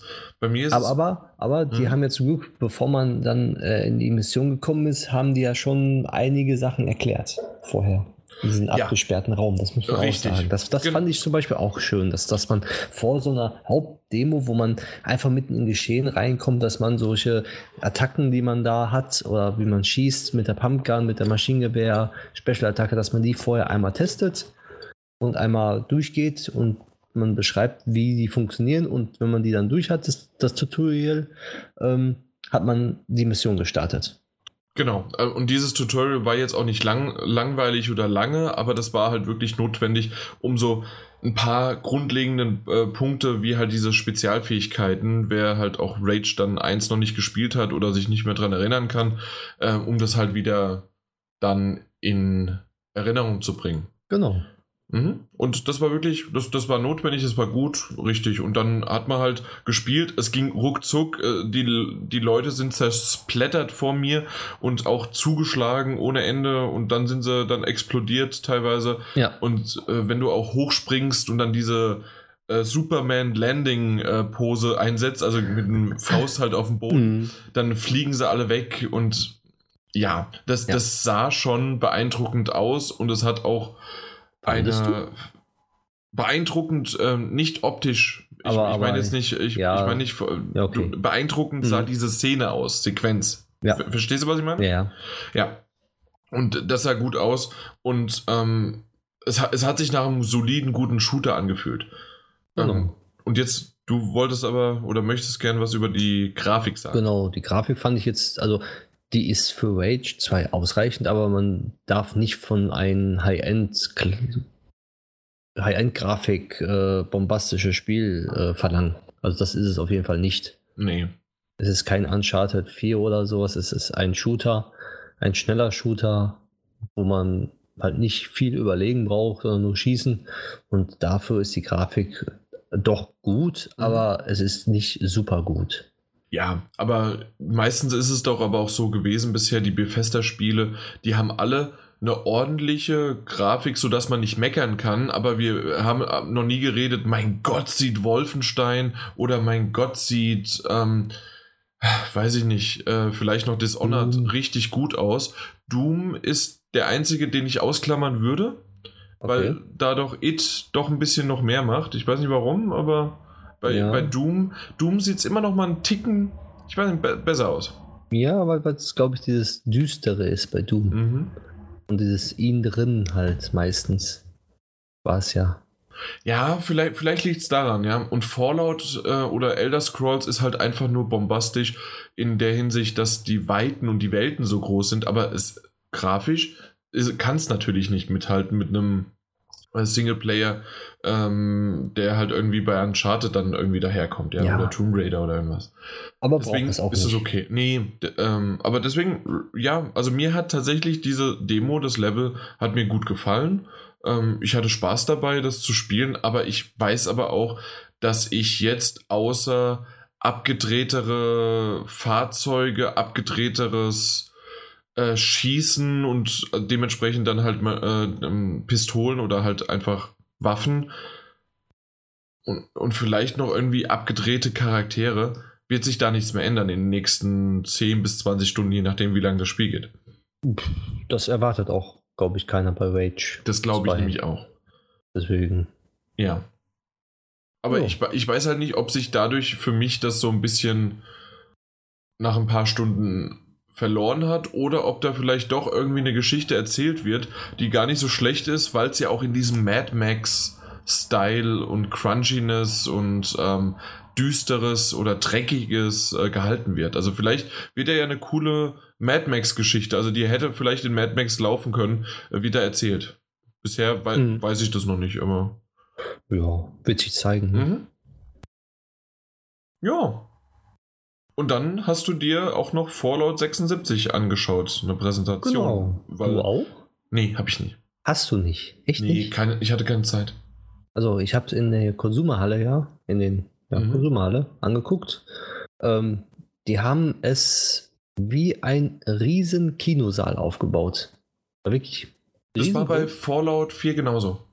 Wirklich? Das, das habe ich ja nicht gesehen. Mh, das, also das war ein Kinosaal über, ich würde mal sagen, so kann man schlecht einschätzen immer so, ne? Aber ich würde sagen, 100 Leute passen da rein? 50 bis 100? Ja, so ungefähr. Also unsere, also die, die, die, die dort äh, das Zepter in Hand genommen hatte, die Befesterfrau, nenne ich sie einfach mal, äh, hat immer wieder welche reingelassen. Und mhm. die Befester-Community, nenne ich sie einfach mal, die jetzt da mit drin war, die war einfach grandios irgendwie, weil die hat gesagt, und zeigt mal auf, äh, wo hier noch Platz ist. Und alle zeigen auf. Alle, alle haben aufgezeigt. Und oh, komm, machen wir zehn noch rein. Dann hat sie zehn reingeholt und dann so, und äh, haben wir immer noch Platz. Alle, wirklich alle mal aufzeigen wieder, weil, obwohl eigentlich kaum noch Platz war, auch komm, holen wir noch welche rein. Der dann ungelogen nochmal 40 Leute reingeholt. Also vielleicht da sogar dann noch mehr, ne? Weil das ist tatsächlich, ja, ja. Das, das, geht so schnell auch im Kino, wenn du denkst so, ne, die Reihen, aber wenn du mal durchzählst, irgendwie waren es äh, 20, 30 Leute pro Reihe, vielleicht eher 20 und dann sind es aber 10, ja klar, dann kommst du auf 200. Korrekt, also ich weiß, weil wir gucken, 1, 2, 3, 4, 5, 6, sieben Reihen, glaube ich, und in einer Reihe mindestens 20 Leute. Ja, mindestens eben. 20. Ja, genau. Also dann ist es ein ähnlicher Aufbau wie damals bei Fallout 4. Ja. Und, ähm, aber genau, was hast du denn da gesehen? Ähm, die haben Fallout 76 gezeigt. Wer hätte es gedacht, ne? Mhm. Nee, ähm, ein Vorgespräch hat sie dann hat, also die hat lange geredet, also die war wirklich mit Leib und Seele dabei, hat erstmal gefragt, wer Fallout-Spieler ist und wie es uns geht und äh, was wir gerne mögen an Fallout 4 und was wir erwarten. Und dann kam auf einmal so die Sprache, dass Todd extra für die Gamescom Deutsch gelernt hat. Wo ich mir gedacht habe, wie, der hat Deutsch gelernt. Also für, Todd Howard hat extra Deutsch ja, gelernt. Für, für, für äh, die Gamescom einen deutschen Satz äh, versucht zu sprechen, sage ich mal. Also versucht. Mehr schlecht als recht, aber er hat sich Mühe gegeben. Er hat dann, also der, der, ähm, boah, das war so, waren so viele Sachen im Video. Auf jeden Fall hat er dann so gesagt, willkommen äh, bei der Gamescom 2018 hier in Deutschland. Ich wünsche Ihnen viel Spaß mit dem Video und mit den Details, die ich jetzt verraten werde. Das waren so seine Aussagen. Aber mhm. die haben auch die ganzen Outtakes mit eingeblendet. Das waren dann nicht wenige, wo okay. er sich dann tausendmal versprochen hat. Das war schon sehr lustig. Aber er hat sich auch selber auf die Schippe genommen dadurch. Nee, auf jeden Fall, äh, Fallout 76 wurde gezeigt. Und ähm, was mir in, in, in Erinnerung geblieben ist, dass du, weil sich viele jetzt Gedanken gemacht haben, dass es ja ein PvP-Fallout wird und sein, ja, ein, ein PvP-Fallout wird, ein Multiplayer, ein reines Multiplayer-Fallout, haben ja viele befürchtet, dass ähm, man, wenn man alleine ist, dass man das nicht gut spielen könnte. Und dass man dann eventuell von Leuten, die dann ähm, jemanden umbringen oder einfach nur so aussehen, dass man andere Spieler grieft, nennt man das ja, dass die sich benachteiligt fühlen und das Spiel dann auch nicht spielen mehr wollen, weil sie ja dann sagen, hier, äh, ja, ich komme auf den Server, bin sofort tot und das, das interessiert mich nicht. Mhm. Da hat Todd Howard dann in meinem Interview, was dann eingespielt worden ist, dann gesagt, die haben sich das dann komplett anders, ein neues Feature ähm, eingebaut, dass wenn jemand einen Spieler tötet, der sich nicht wehrt, ist es Mord. Und wenn Mord ist, oh. dann wird dieser Spieler äh, gebrandmarkt mit einer Flagge. Ich gefleckt, ne? Ja. Genau, richtig gefleckt. Mhm. Und äh, für die anderen Spieler sichtbar dann. Aber im, im, Zug, im, im, im selben Zug ist es dann für den gefleckten Spieler so, dass er dann die Leute, also drumherum, nicht mehr sieht auf der Karte. Also er ist komplett blind sozusagen. Und dann äh, haben sie auch gesagt, dann ist der sozusagen mit ein Kopfgeld äh, ausgestattet.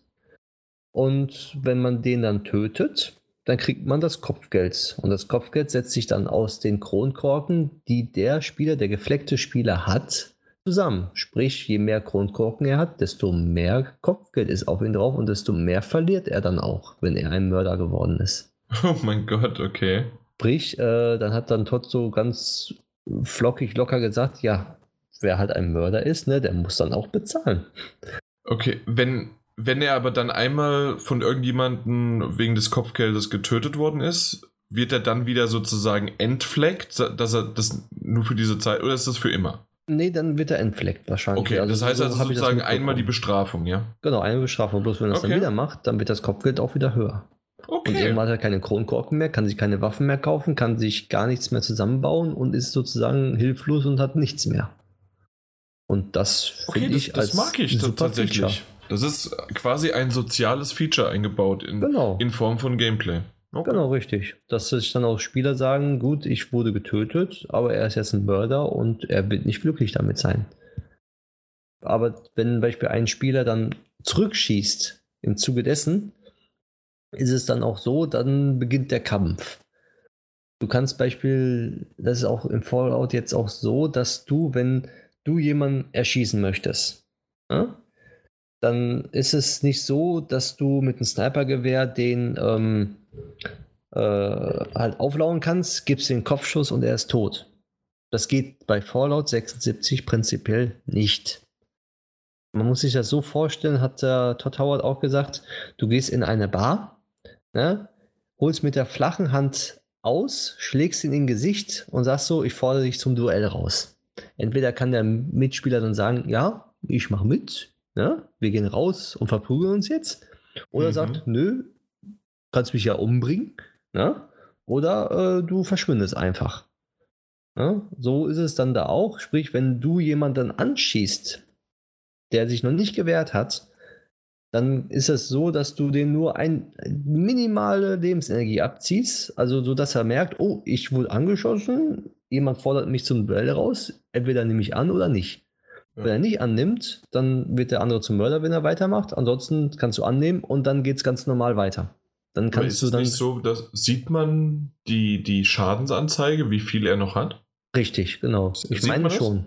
Also, äh, Weil dann könnte man ja in der Theorie zumindest immer noch so ein bisschen Schabernack treiben, indem man halt irgendwie, der macht gerade eine Quest-Mission und hey, ich bring den jetzt auf, auf nur noch 10 oder 5 Prozent runter und töte ihn aber nicht, aber damit hat er dann keine Chance mehr irgendwo ähm, ja, seine Quest abzuschließen. Und soweit ich mitbekommen habe, ist, wenn du den auch anschießt und weiter dann anschießt, also nachdem du äh, den zum Duell rausgefahren hast und er nicht angenommen hat und du weiter auf ihn einschießt, ist es ja schon so, dass du dann gebrandmarkt wirst. Das wird dann schon, okay. Ja, dass du dann schon äh, kein, sozusagen, kein Vorteil hast, den einfach okay, nur herunterzuschießen. Okay, okay. Na gut. Ja, also auf jeden Fall dieses System, das hört sich gar nicht so schlecht an und ähm, vor allen Dingen, dass sie sich Gedanken gemacht haben, gerade auch über ihre Spiele, die jetzt nicht unbedingt immer online spielen wollen. Und deswegen mal gucken. Was gibt es denn sonst noch Neues? Ähm, ich weiß nicht, ob das Bausystem neu ist. Du hast dann nämlich eine Art Camp, also C.A.M.P. Kannst du äh, halt überall hin mitnehmen und dann kannst du dort dein Camp zum Beispiel aufschlagen und dort dann dich niederlassen. Also mit deinen Bauen, du kannst eine Festung bauen, immer größer, immer, immer breiter, weiter und äh, mit Geschützen, sodass du dich wehrst. Weil irgendwann ist ja so, dass du, wenn du viel Geld hast, also Kronkorken im Spiel und auch viele Sachen hast, ne, werden ja andere neidisch drauf wenn sie nicht in deinem Team sind. Und dann versuchen sie ja die Festung anzugreifen. Kann man ja. machen. Ja. Mhm. Und so ist das dann halt da auch. Und dann kannst du sagen, ja, komm, ich ziehe weiter mit meiner Festung, ich nehme mein Camp und stelle mich irgendwo anders hin. ja, das ist so das, das mobile Bausystem, was sie vorgestellt haben, was gut ist. Dann gibt es dann eine Crafting-Maschine auch. Wo du, also das, das ist dieses Camp nämlich dass du, wenn du die überall hin, wenn du mitnimmst, kannst du dann dort drüber dann Beispiel Wände bauen oder andere Dinge halt. Dafür ist das dann da. Ohne die Maschine kannst du nichts bauen. Du hast dann sozusagen ohne, du kannst nicht dann, wenn du ein Camp schon aufgeschlagen hast, gehst du irgendwo anders hin und willst da einen Turm bauen, geht nicht. Du musst das immer dann über dieses Camp machen. Und wenn du dann ähm, stirbst, soweit ich weiß, kommst du dann auch wieder da zurück hin. Aber das haben sie nicht ganz genau beschrieben, also haben sie auch nicht ganz genau irgendwas gesagt. Ja, was gibt es sonst noch? Äh, das Ziel ist es, stärker, größer, besser zu werden. Die haben verschiedene äh, Rüstungen gezeigt, dass man halt, äh, wie man sie von Fallout kennt, irgendwann so stark sind, dass du Raketenwerfer hast und super gepanzert bist.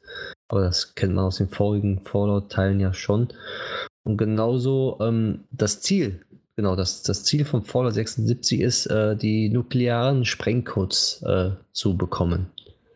Und wenn du, das sind, glaube ich, wie viele nukleare Sprengcodes? Fünf? Fünf, glaube ich, oder so sind das. Die sind auf der Map verteilt. Und er meinte auch, äh, dass einer alleine alle Sprengcodes hat, wird es wahrscheinlich nicht geben. Also man muss im Team dann sozusagen diese Sprengcodes finden. Man kann sie untereinander austauschen dann, dass jemand dann, wenn einer zwei hat, der andere hat drei, ein anderer hat dann den einen noch, dass man sie zusammenlegt. Dann hat man den Sprengcode halt, um eine nukleare Rakete zu äh, starten. Diese nukleare Rakete kannst du dann irgendwo auf der Map äh, herunterkommen lassen und dann ist in diesem Umkreis, also ja, im Video hat man gesehen, so circa ja, von der Map dann ein Achtel, ein Zehntel im Umkreis dann alles kaputt. Und wenn du, dann haben sie danach noch gezeigt, dass wenn du dann dahin gehst, ist es natürlich verstrahlt alles, alles zerstört auch auf der Map. Und äh, dann gibt es dann auch dort besseres Loot. Also du kannst dann da, wird dann irgendwie mehr Loot gesammelt und weil es ja doch schwieriger ist, wenn das alles so verstrahlt ist, dass man nicht da lange überleben kann. Also es ist auch noch ein, also, also die Map ist dann nicht komplett kaputt, sondern immer nur ein Bereich. Und dieser Bereich ist dann nuklear verseucht und sieht dann auch dementsprechend komplett anders aus. Und wenn da vorher irgendwas gestanden ist, ist alles kaputt. So, und das, das war's dann. Also ich glaube, dass ich war da 25 Minuten drin oder 30 Minuten. Mhm.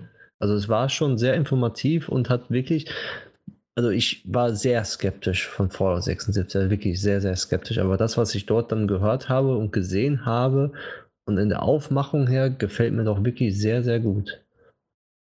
Mal ich als, als nicht so Multiplayer-Spieler, der nicht so gerne in so Teams spielt, weil dann müssen natürlich wieder alle Leute gleichzeitig online sein. Da habe ich irgendwie keine Lust zu. Und dass ich als alleiniger Spieler auch was erreichen kann in Fallout 76, fand ich gut.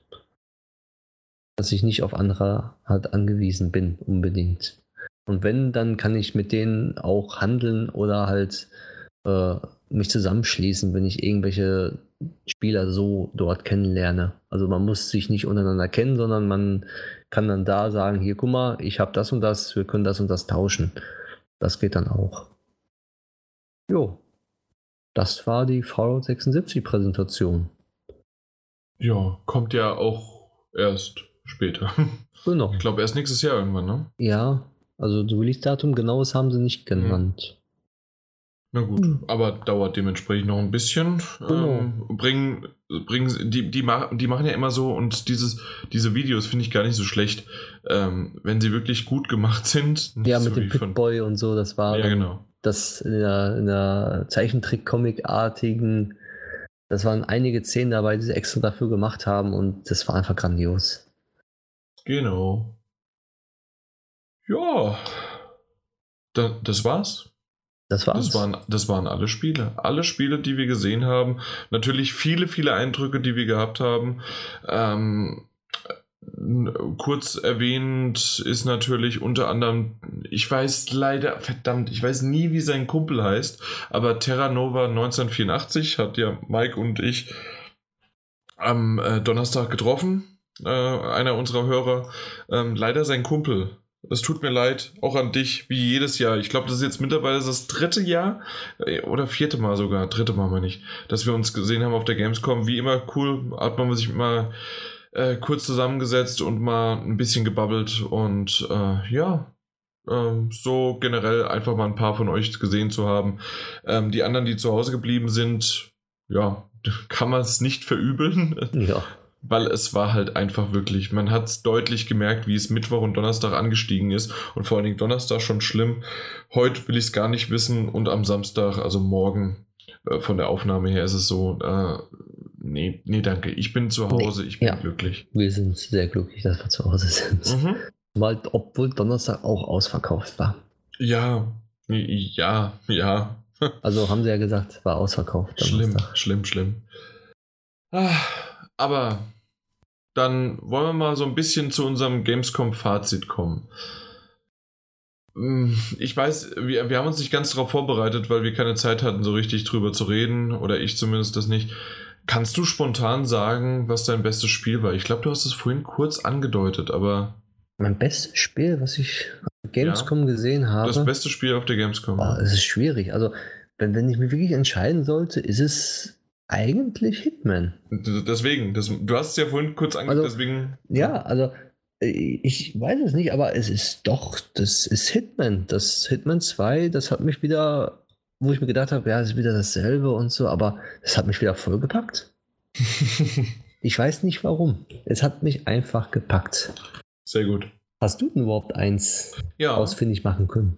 Äh, relativ mein, einer meiner ersten Spiele. Memories Retold. Das war dieses pastellförmige Spiel, äh, also äh, optisch pastellartig. Mhm. Und ähm, dass das im, ich, ich weiß nie, aber ich meine, es war der, es war der zweite Weltkrieg, nicht der erste, äh, dass im Zweiten Weltkrieg spielt und dass der Elijah Wood als Kanadier und der Sebastian Koch, der Schauspieler, als Deutscher ähm, dann, dass die sich gegenseitig Briefe schreiben und dass die, die Geschichte äh, so vorangetrieben wird. Und der Style und wie das aussieht, klasse.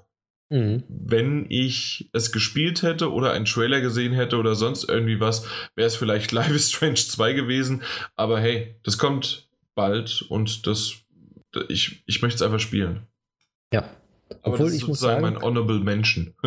ja, ja, obwohl ich muss sagen, sagen? Äh, dass Harold Harleywood äh, mein, meine Überraschung auf der Gamescom war, wirklich. Mhm, ja. Das hat mich sehr positiv überrascht, nachdem ich vorher der Entwickler, also ein anderer Entwickler hat gesagt, oh, guck dir das Spiel an, das ist super hübsch und super schön. Ich so, okay, ja, oh, ich habe einen Termin damit und dann werde ich mir das angucken.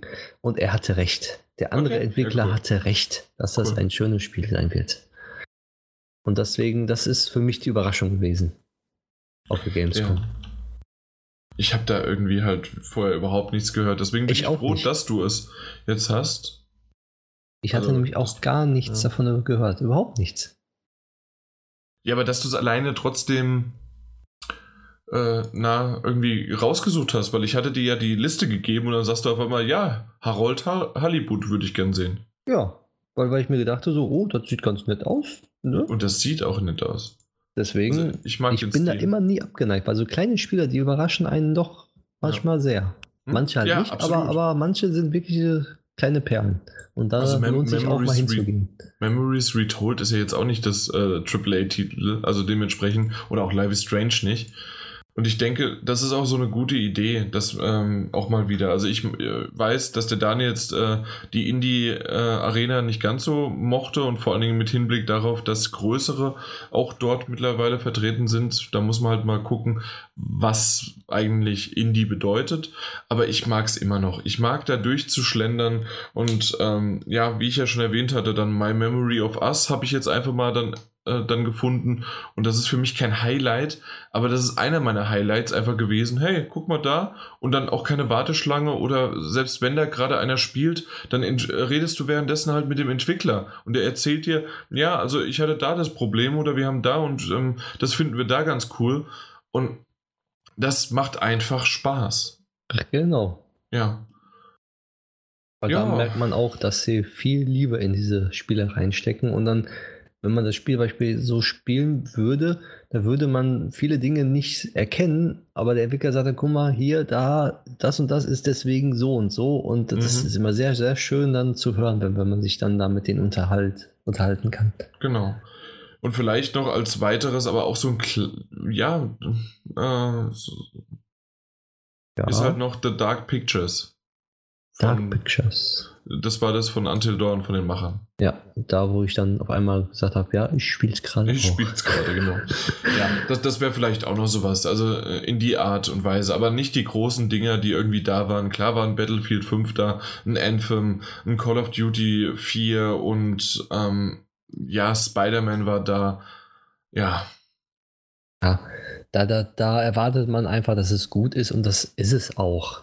Aber da mhm. sage ich nicht, es ist mein Highlight, nur weil ja. es gut ist. Genau. Auf der Gamescom. Sondern Highlights ist für mich zum Beispiel Titel, die ich nicht so auf dem Schirm hatte oder gedacht habe, die sind wieder sind nicht so gut oder sonst dergleichen, haben mich positiv überrascht.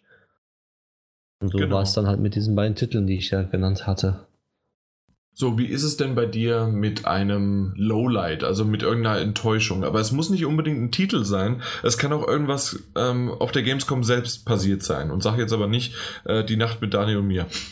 Oh, die, die war doch super. Das, das wäre dein Highlight gewesen, wenn, wenn ja, du es nicht auf Spiele genau. bezogen Richtig. Halt, wenn ich es nicht verschlafen hätte. Mhm. Wenn es auch nur vier Stunden waren. Pro Nacht. Ja. Hast du was oder soll ähm, ich anfangen? Fang, fang, du mal an. Und du überlegst in der Zeit noch. Na, ja, fang du mal an. Ich weiß was, aber ich möchte nee, gerne. Nee, dann nicht. Ich wollte dir nur Bedenkzeit geben. Doch, mach mal. Okay, bei mir ist es tatsächlich mein, äh, wie habe ich es genannt? Mein, mein, meine Enttäuschung. Sony.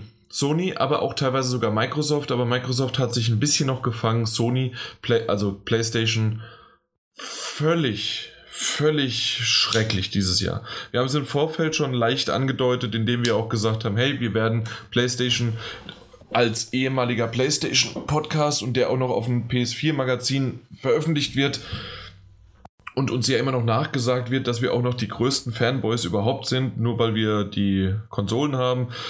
Äh, ich weiß es nicht. Schrecklich. Normalerweise hatte PlayStation bzw. Sony, äh, ich bleibe bei PlayStation, weil sie sagen selbst, dass sie auch immer sozusagen äh, das die Marke machen.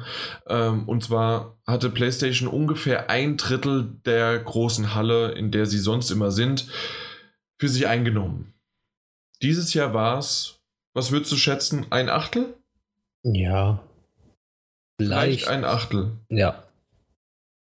Ungefähr. Und und wir reden nicht davon, oh, das war alles, die Halle war vollgestopft oder sonst was. Nein, es war einfach, weil PlayStation äh, das nicht wollte. Und nebendran war wirklich da war es sonst früher, waren da auch mal Areas, wo man sich noch mal hinsetzen konnte und ein Crash Bandicoot spielen kann. Irgendwie ohne lange zumindest anzustehen an, am Fachbesuchertag oder selbst an den ersten paar Tagen war es jetzt nicht so komplett überlaufen. Aber hey, man hatte mal eine Möglichkeit, irgendwas auch, was ab bis zu zwölf Jahre alt ist, sozusagen zu spielen zu können. Genau. Und das, das war echt ganz hübsch und dann haben sie auch noch andere Titel hingebracht. Dieses Jahr wie gesagt, ein Achtel der Größe und von diesem Stand zwei Drittel Spider-Man und ein Drittel PlayStation VR. Mit und 47 das, Konsolen an Spider-Man.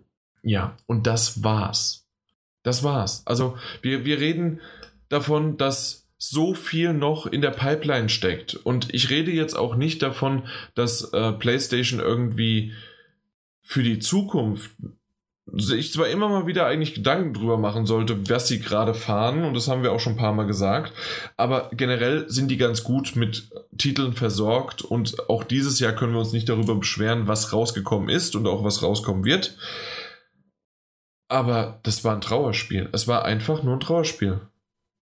Da gebe ich dir recht. Das war ja. wirklich nicht schön, was man da so gesehen hat. Nee. Selbst, Zumal, äh, ja, bitte. Ich muss auch sagen, dass ich die Schlange bei Spider-Man gesehen habe, aber von den 47 Konsolen immer einige, viele, also schon eine Menge Konsolen einfach nur leer standen. Das, genau das, ähm, wir sind ja zusammen reingegangen und ich war schon ein paar, eine Stunde vorher oder sowas bin ich mal hingegangen. Und da war das genau dasselbe.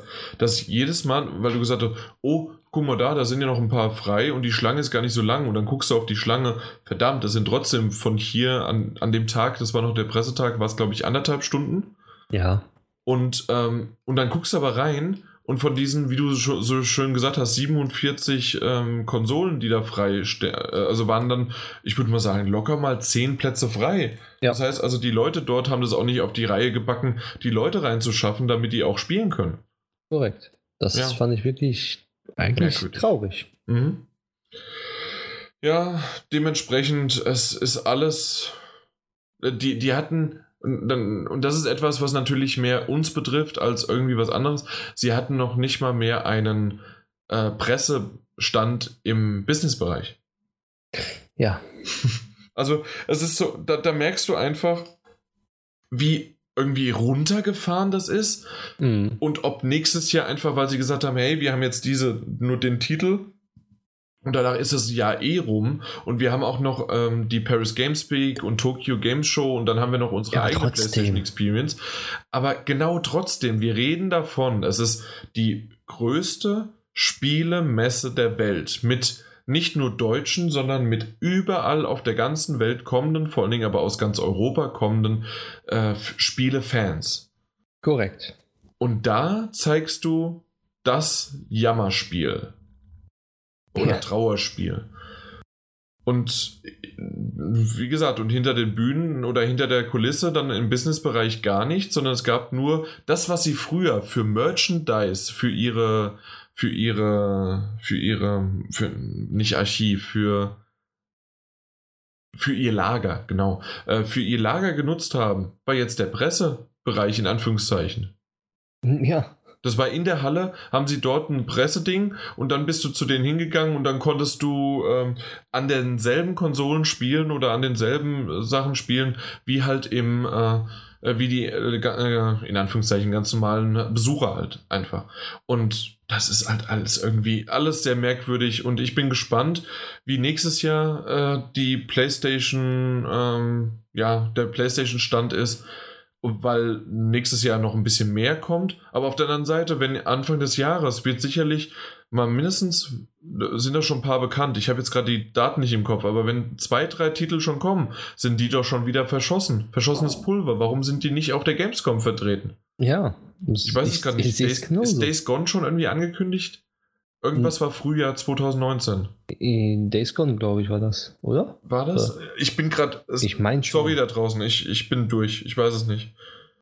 Last aber of Us ist später noch. Genau, Last of Deswegen Us Days hat noch kein da. Datum. Aber ich meine tatsächlich das. Und wenn und es auch ein anderer Titel ist, aber wir, wir, wir reden ja bei PlayStation darüber, dass die ja noch ein paar mehr im Eisen haben und die sind dann aber weg. Und warum hat man die aber nicht da schon gezeigt? Oder warum hat man nicht irgendwie wenigstens ein Video oder wa- warum hat man nicht irgendwas da äh, mit Plakaten gemacht? Nix, einfach nichts. Ja. Zumal man muss auch so sagen, die, die, die, zum Beispiel jetzt äh, die Dings Tokyo Game Show, ne, die hat Mhm. 250.000 Besucher gehabt und die äh, Gamescom 350.000 im selben Jahr. Ja.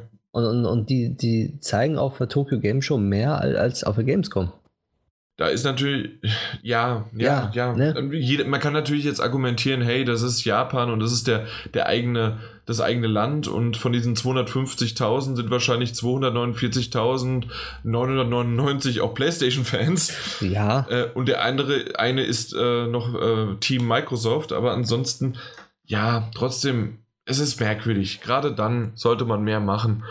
Aber um ganz kurz nur Microsoft auch zu erwähnen, selbst die haben zu äh, ein bisschen runter reduziert, wie ich finde. Die haben auch ihren Stand verkleinert und haben relativ viel, das was im Grunde auf der E3 schon gezeigt worden ist, auf deren ähm, Pressekonferenz.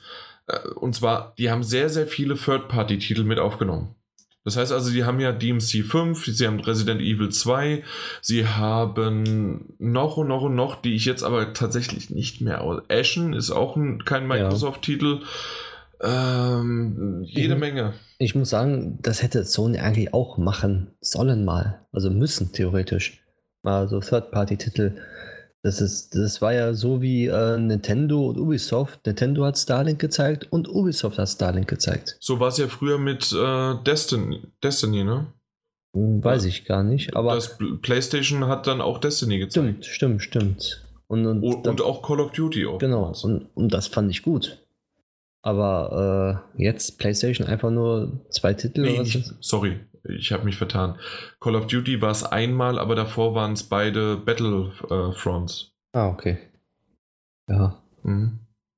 nee, das, das fand ich auch nicht so toll. Was ich noch nicht so toll fand auf der Gamescom die Serie ist eher weniger jetzt die irgendwelche Publisher oder Titel oder sonst dergleichen, sondern die Warteschlangen war es immer schon so schlimm, dass äh, eine Warteschlange, wo dann stand hier ab hier jetzt fünf Stunden Wartezeit. Also das fand ich Ja. ein bisschen übertrieben. Doch, also das war schon immer. Also diese Schilder mit ab hier sind es eine Stunde, ab Ja, hier sind es zwei Stunden. Stunden. Und es kommt auf den Titel drauf an. Ich glaube, ich habe sogar schon mal ein improvisiertes Schild gesehen mit ab hier acht Stunden bitte nicht mehr anstellen.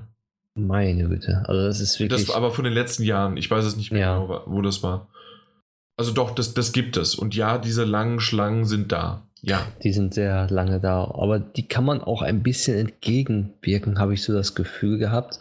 Beispiel bei Microsoft habe ich gesehen, das war wirklich sehr schön geordnet und irgendwie habe ich so das Gefühl gehabt, dass es da relativ Anführungszeichen schnell ging und die Schlangen nicht so lang gemacht haben. Die haben die Schlangen nicht so lang gemacht, das genau. stimmt, aber trotzdem habe ich gehört, wenn man, äh, wie lange die bei Resident Evil 2 oder bei einem Forza oder sonst was gestanden haben. Äh, Resident Evil 2 zum Beispiel waren es äh, drei bis vier Stunden. Ja. Und äh, Forza waren es auch, äh, ich glaube, zwei bis drei oder sowas waren das. Okay. Ja, das geht ja. theoretisch. Und wenn du dann aber auch noch, da gibt's, ja, oder dann gibt es ja auch manchmal so diese Dinger, wo du dann auch in diesen äh, Racer-Car-Seats drin steckst. Dafür stehst mhm. du dann teilweise vier bis fünf Stunden an. Ja, das stimmt, das stimmt allerdings. Mhm. Das kommt ja immer auch auf, auch auf das ja. Spiel drauf an. Beispiel bei Mario Kart, bei Mario Party war es ja so, dass immer an einer Konsole vier Leute spielen konnten mhm. und da ging die Schlange wirklich ruckzuck. Okay. Also da hast du wirklich, du hast gedacht, oh guck mal hier, ab hier 120 Minuten habe ich mal eingefragt, wo, wo anstand, dass hier 120 Minuten war. Haben die auch gesagt, nee, das steht nur auf dem Schild, aber, aber ist in echt wirklich keine Stunde gewesen, dann war er dran. Okay. Weil, weil halt immer vier Leute an einer Konsole waren. Und mhm. das ging relativ fix, obwohl bei, bei, bei ähm, Starlink, da war schon die Warteschlange ich glaube, da stand sogar, dass es dann zwei, drei Stunden dauert, aber die haben wirklich noch länger gewartet, weil die Leute, äh, die, also die Mission von Starlink war so lange und man musste so viel erklären. Also ich habe selbst da fast über 20 Minuten gespielt. Mhm. Und bei so wenigen Konsolen, ich glaube, da waren vier Konsolen bei, bei in den Nintendo-Bereich nur, da, da hast du dich dumm und dämlich verstanden. Da hast du wirklich, wer das Spiel mal halt möchte, der konnte sich anstellen und wusste ganz genau, ich komme jetzt erst äh, in fünf Stunden dran. Aber ich weiß auch nicht, wie man das umgehen kann bei so einer Messe. Das ist einfach, das gehört dazu. Mehr Konsolen, aber natürlich irgendwann ist auch der Platz frei, außer natürlich bei PlayStation, da hätte man Platz haben können. Genau, dann mach den Stand doch wie immer doppelt so groß und stelle halt 100 Dinger hin, um Spider-Man halt 100 Mal zu zeigen. Ich ja. Ich, ja, egal, ich möchte mich nicht drüber mehr aufregen. War das aber tatsächlich deine Enttäuschung mit den sozusagen die langen Schlangen oder hast du eine andere Enttäuschung noch? Also enttäuscht, was, was, was, was, was soll ich jetzt groß sagen? Eine Enttäuschung, das, was du schon gesagt hast, PlayStation war halt nicht groß vertreten. Es war eine Enttäuschung. Aber irgendwie war es mir doch klar, weil, weil PlayStation hatte doch noch nie so wirklich auf der Gamescom irgendetwas Großes gehabt, oder? Doch, natürlich. Ähm, die, die haben ja teilweise sogar ähm, dann immer noch, selbst wenn, wenn das Spiel schon halb draußen war, haben sie einen Stand gehabt, in dem dann Uncharted oder äh, The Lost Legacy dann auch äh, gezeigt worden ist. Die haben einen riesen Detroit, letztes Jahr war es Detroit. Ja, ähm, ja, Detroit Become Und noch zwei ja. andere ähm, äh, Spiele, die sie dann ähm, nur in Videos, in Filmen gezeigt haben, aber in, der, in einem großen Kino. Und dann haben sie ja, wie gesagt, dann haben sie oftmals auch Destiny gezeigt und alles mehr. Aber im Grunde, ich, ich habe das schon alles abge, abgepackt. Ja. Ich wollte im Grunde, weil ich durfte ja als erstes, hast du eine komplette Enttäuschung oder war das gerade das? Weil dann wären wir ansonsten mit diesem. Nö, eine komplette Enttäuschung habe ich nicht. Also war eigentlich Gut. so erwartet alles dann bist du ja so froh und fröhlich und was weiß ich was, dann kannst du zu deinem 2018er Gamescom-Fazit kommen. So insgesamt, wie fandst du es? War es richtig schön? Was, äh, also Highlight oder sowas haben wir ja im Grunde ja. jetzt vom Spielen und so weiter, aber einfach nochmal irgendwie so zwei bis acht Schlusssätze. Das Schönste war natürlich wieder mit euch dann euch zu treffen und äh, oh. ja, das, das, muss gesagt werden. Ne? Also so viel Zeit muss hier auch sein. Und äh, mit euch dann über die Messe zu laufen, die Termine abzugrasen natürlich und dann für unsere Zuhörer die Information aufzusaugen und dann abends im Podcast und in einer gemütlichen Runde kundzutun. Darauf habe ich mich schon das ganze Jahr wieder gefreut und da freue ich mich schon nächstes Jahr wieder drauf. Und genauso wie äh, eventuell, dass ich dann auch mal die Zuhörer ein bisschen länger äh, zu Gesicht bekomme nächstes Jahr. Aber das lässt sich bestimmt einrichten. Ja, mal schauen. Je nachdem, wie viele dann auch wirklich kommen, ne? Ja, je nachdem. so. Genau. Ansonsten eigentlich alles, alles schön gewesen. Und selbst? Sehr gut. Ja, also im Grunde genau das auch. Es war wieder eine schöne Kombination aus, ey, wir treffen viele Leute, wir treffen Bekannte. Ähm, das ein Klassentreffen. Und das ist wirklich etwas, was ich halt einfach an der Gamescom mag. Auch wieder durch die äh, Reihen und die Hallen laufen, die ich einfach halt auch mittlerweile auswendig kenne. Natürlich muss man trotzdem nochmal sich immer wieder zurechtfinden, weil es einfach so viel und voll ist. Ähm, aber das hat tatsächlich mich ja, äh, wie ich es am Anfang schon beschrieben habe, diese drei Tage sind surreal. Sie sind abgeschottet von der Welt. Man man macht was, was man das ganze Jahr irgendwie nur so verdeckt macht, ist es da dann öffentlich in Anführungszeichen und 350, 380.000 andere feiern halt mit dir. Und und sei es einfach nur, dass man sich nicht anpöbelt, weil es so enge Massen dann doch sind äh, später am Tag und dass jeder irgendwie schwitzt und es warm ist und und man trotzdem irgendwie keine Streitereien außer mal vielleicht ein Hey abbekommt, aber ansonsten ist es eher ja, alles gut und der andere sagt eher Entschuldigung, nee, geh du vor oder sonst irgendwie was. Und das ist wirklich zumindest das, was ich mitbekommen habe. Vielleicht gibt es irgendwo einen, der auch mal auf die Nase bekommen hat, aber hey, dann bist du einer von 380.000 leider. Korrekt. Ja, genau, aber das, das finde ich halt irgendwie diese Atmosphäre, die Stimmung, die Lichter, äh, die Leute, die das erste Mal, und das, das, ist auch wieder so richtig toll, wenn du morgens um 9 Uhr oder um 10 Uhr ähm, dann mal so Gespräche mit zuhörst. Oh, guck mal, da ist Metro, hey, das ist Battlefield, da ist dies, da ist das. Und du bist einen dritten Tag da und weißt das natürlich, aber mhm. genau das und dann, oh, guck mal, was die, und da ist schon die Schlange so lang und ach du Scheiße es ist einfach, es, es macht Spaß. Es ist jedes Mal wieder spaßig. Ich merke meine Stimme wieder. Ich werde jetzt auch gleich wieder eine Lutschtablette nehmen. Äh, man muss viel schreien, man muss viel, äh, ja, viel Power aufwenden, um diese drei Tage zu überleben. Ähm, es gibt andere, die machen das noch länger. Ich weiß das und gerade halt natürlich jetzt Freitag oder Samstag, äh, um dann nochmal mit ihren ähm, Zuhörern, mit ihren, äh, oder also nicht nur Zuhörern, sondern halt auch dann ihren Fans oder wie man es auch nennen möchte, dann zusammen noch da zu sein, aber das, das ist dann auch irgendwann genug und ihr hört ja unsere Stimmen hier. So sieht's aus. Genau. Außerdem ist das Hotel sau teuer. nee, das habe ich nämlich genau das, was du erzählt hast, habe ich mit am Donnerstag mit meinem Neffen auch erlebt, das erste Mal auf der Gamescom dass er dann halt, äh, oh, guck mal hier, guck mal, ah, Fortnite und oh, guck mal hier, der YouTuber. Da siehst du die riesen Augen, obwohl er halt was, also nicht viel spielen konnte, ne, weil, weil, weil alles voll war, äh, haben wir doch dann geschafft, halt die Nintendo-Spiele abzugrasen, weil er ja um 9 Uhr schon rein konnte, weil er das, das, das, ich glaube, das Early Bird heißt das, Early Bird Ticket hatte. Mhm. Da habe ich gesagt, komm, wir gehen sofort zu Nintendo, das sind deine Spiele. Da hat er schon riesen Augen gemacht, als er Mario Party da spielen konnte und durfte und Starlink. Also auch für ihn war es das erste Mal auf der Gamescom so schön und er war so fix und alle danach. Also das war auch äh, für mich ein sehr schönes Erlebnis.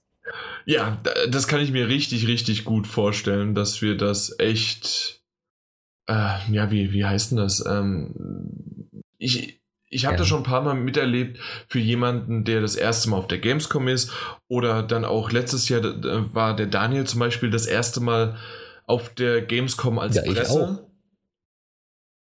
Ja, du auch? Ja, ich auch. Letztes Jahr. Aber nur den einen Tag.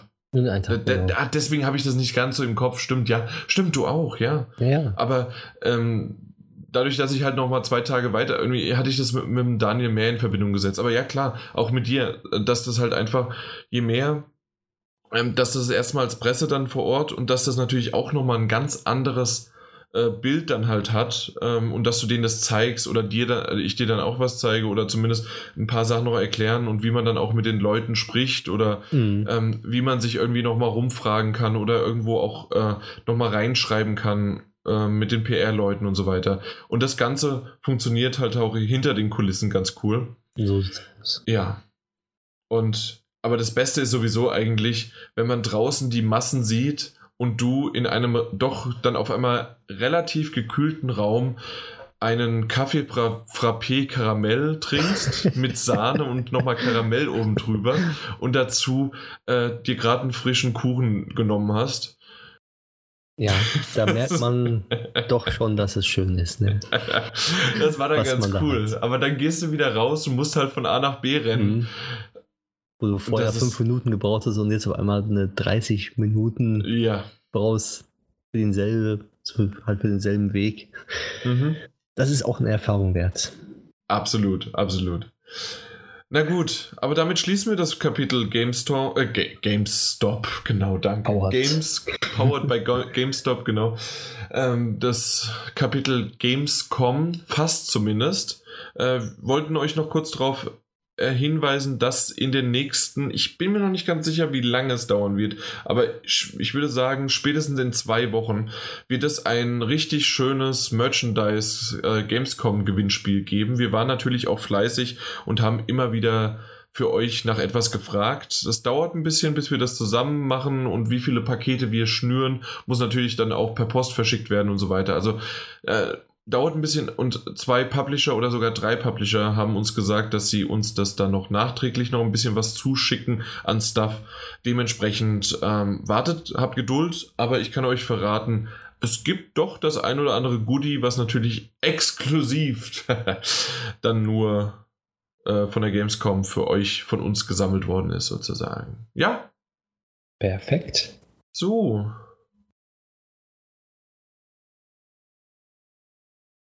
Können wir das Spiel im nächsten besprechen oder?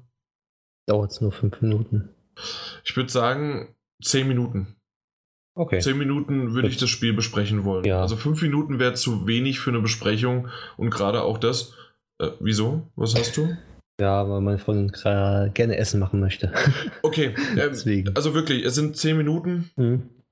Und Gut, danach ähm, gibt es auch nicht mehr irgendwie alles andere, sondern danach hauen wir dann äh, Sandwiches.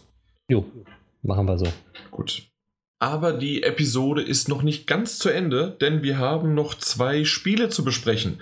Äh, Guacamole 2 und State of Mind. Und Guacamole 2 hatten wir ja auch schon in dem in der Nicht-Podcast, äh, Gamescom-Folge in dem Podcast, ich meine, es war dann 210, 10.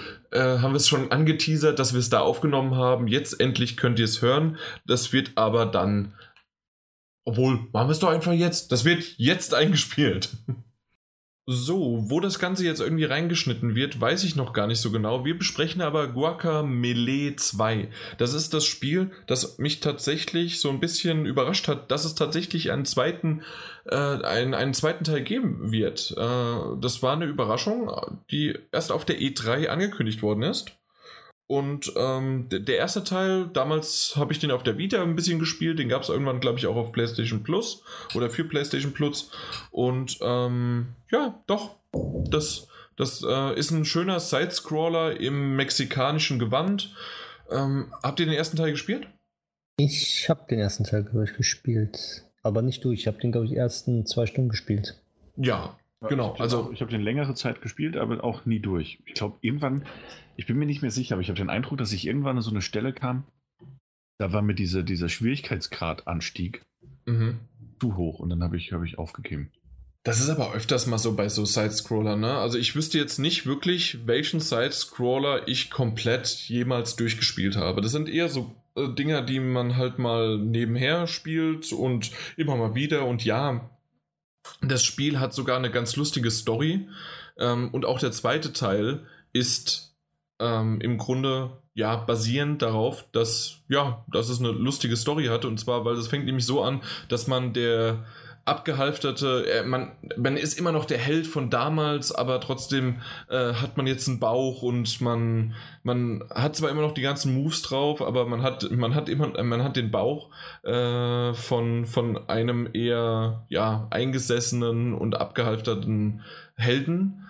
Und ähm, was ich ganz lustig fand, war, und ich vielleicht ist es ein Spoiler, aber genau in der Hinsicht ist es halt ganz cool und beschreibt das Spiel oder auch diese Reihe mittlerweile dann ganz gut. Und zwar, man spielt am Anfang, in, und deswegen ist es halt direkt am Anfang, ähm, man, man erinnert sich an den Endgegner vom ersten Teil, man spielt ihn nochmal aber man besiegt ihn halt innerhalb von einer Minute und dann heißt es auch, ich hatte das irgendwie in anders oder schwieriger in Erinnerung und das ist halt irgendwie ganz cool gemacht.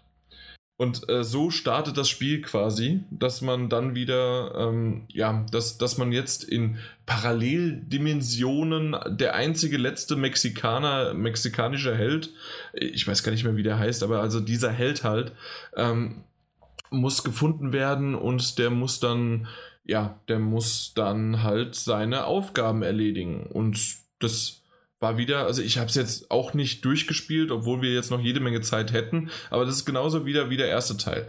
Der ist ganz hübsch. Ich habe ihn auf der PS4 jetzt gespielt. Ich glaube, auf der Vita gibt es den leider gar nicht mehr.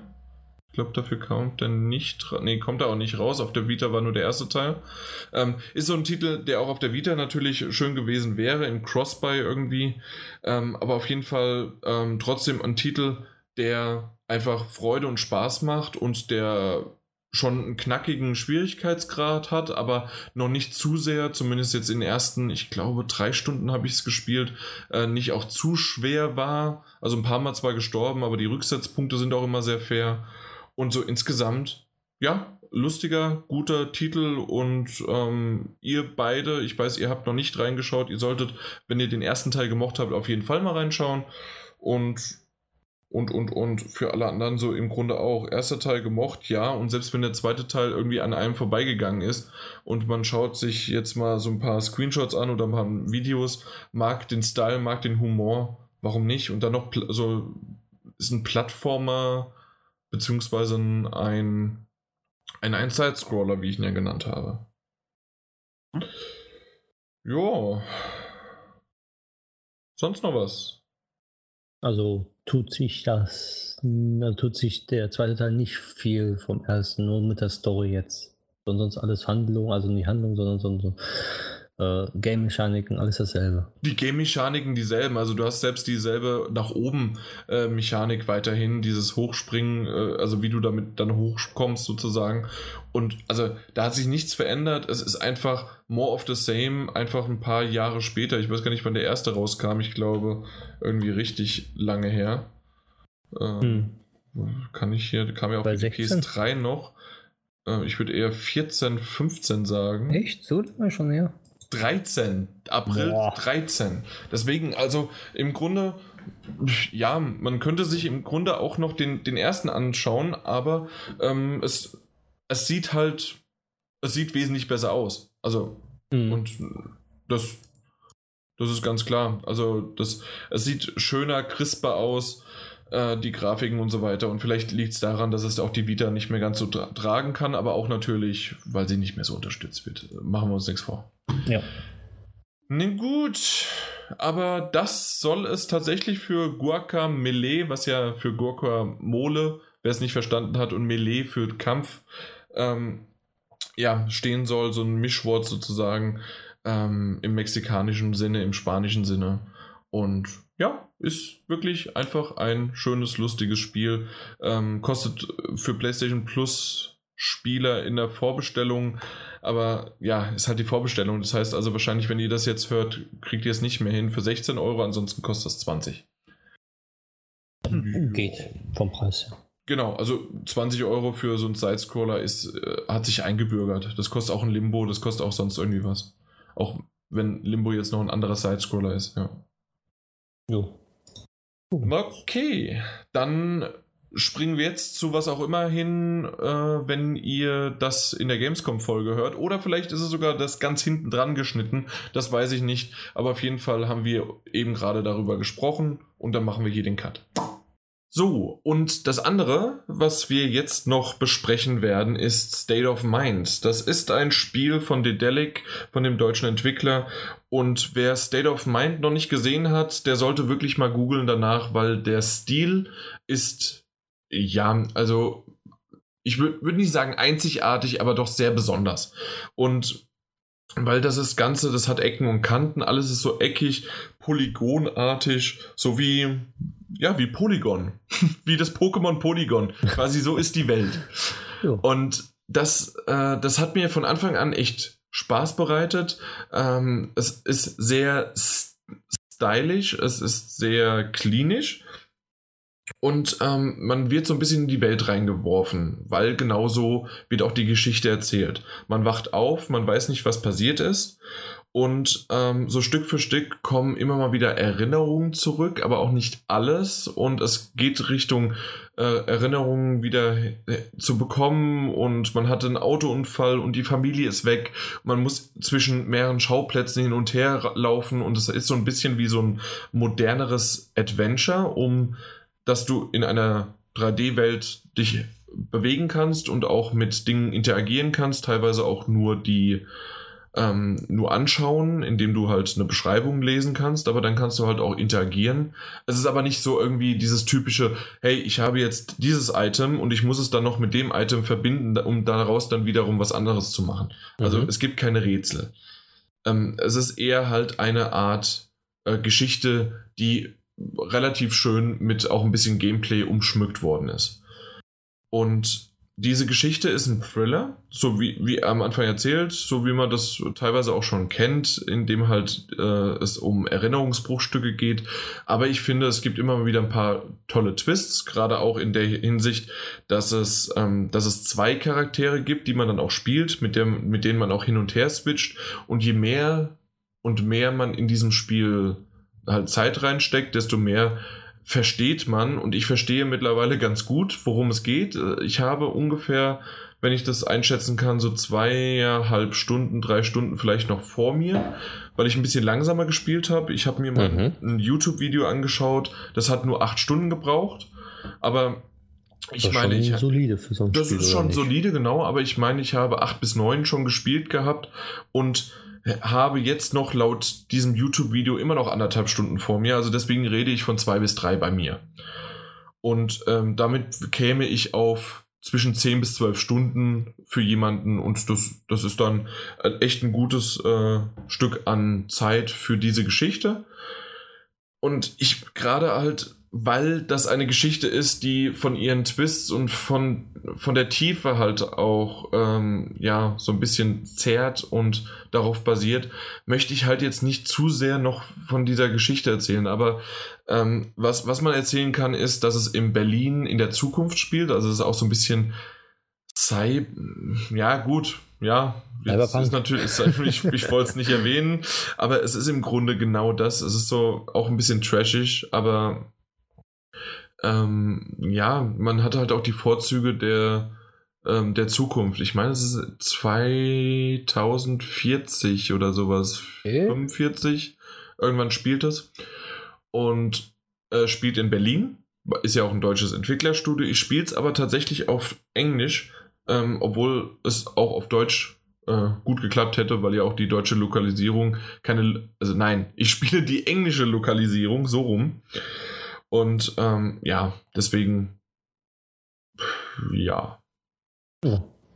Was, was kann man noch dazu sagen? Ähm, das, das Spiel hat so eine bedrückende Atmosphäre, weil es halt um die Familie geht, weil es halt einfach, weil man nicht genau so weiß, was hier eigentlich gerade los ist, vor allen Dingen, wenn man zwischen diesen beiden Charakteren hin und her immer wieder wechselt und das auch, also das wird vorgegeben. Das heißt also, man legt sich mit dem einen dann ins Bett, währenddessen wacht er dann der andere auf und mit dem muss man dann was machen. Und ähm, das, das Ganze ist wirklich schön einfach inszeniert und auch ähm, die, die Gespräche dann teilweise auch auf der Arbeit oder übers Handy, was dann so als, ähm, als nicht, es ist nicht ein Diagramm, sondern als Hologramm äh, dann vor dir auftaucht ist wirklich schön und cool integriert und ähm, macht Spaß auf mehr. Also, also halt in sich ja. stimmig alles. Ja, also finde ich schon. Es ist jetzt nicht irgendwie das Triple-A-Ding und ähm, das soll es auch nicht sein. Wir, wir reden immer noch von einer Art von, auch wenn wir von bei Dedelic, ich würde halt nicht Indie sagen und auch der Daniel hatte sich ja da so ein bisschen nicht aufgeregt, aber fast schon beschwert, was machen die eigentlich in der Indie-Arena, also Area. Mhm. Aber auf der anderen Seite, na gut, ähm, sie haben oftmals auch kleinere Titel, ja.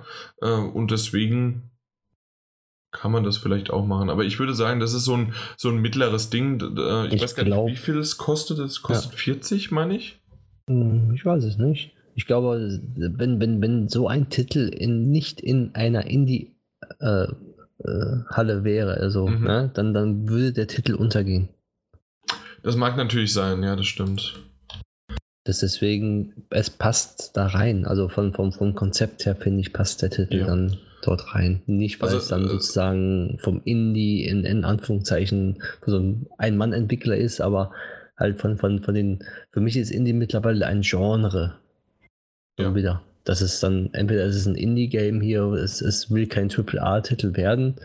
Es will halt nicht irgendwie zwölf Stunden Story haben oder 14 Stunden, sondern will halt klein bleiben. Ja. Übrigens, fast richtig gewesen, Berlin 2048. Hm. Und es waren 40 Euro. Also, dass das Spiel kostet. Wir haben es von Dedelec bekommen. Ähm, falls nicht erwähnt, haben wir auch Guacamole äh, schon bekommen, aber das hat sich, glaube ich, daraus erschlossen, dass wir es halt schon relativ früh hatten äh, vor Release. Und ähm, ja, das war es im Grunde schon, dass das halt vom Stil überzeugt, von der Geschichte hat es mir gefallen.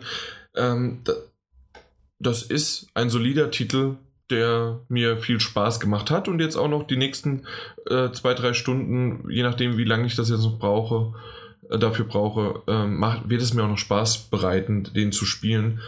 Ich weiß aber noch nicht genau wann. Ob ich tatsächlich jetzt am Wochenende noch dazu komme. Ich wollte es eigentlich nach der Gamescom machen. Ähm, bin aber gerade aktuell zu platt, um irgendwas zu spielen. Erstmal ausruhen. Erstmal ausruhen, genau. Und deswegen, wir ruhen uns jetzt erstmal aus. Wir haben damit drei wunderbare Podcast-Folgen aufgenommen. Ich hoffe, ihr hattet damit Spaß, genauso viel Spaß wie Daniel und ich und mein Gott, Daniel, Mike und ich ähm, zusammen. Da ist ja verziehen. Dankeschön, äh, dass wir zusammen die Podcasts aufgenommen haben. Und dann würde ich einfach nur noch sagen, bis zum nächsten Mal. Tschüss. Tschüss.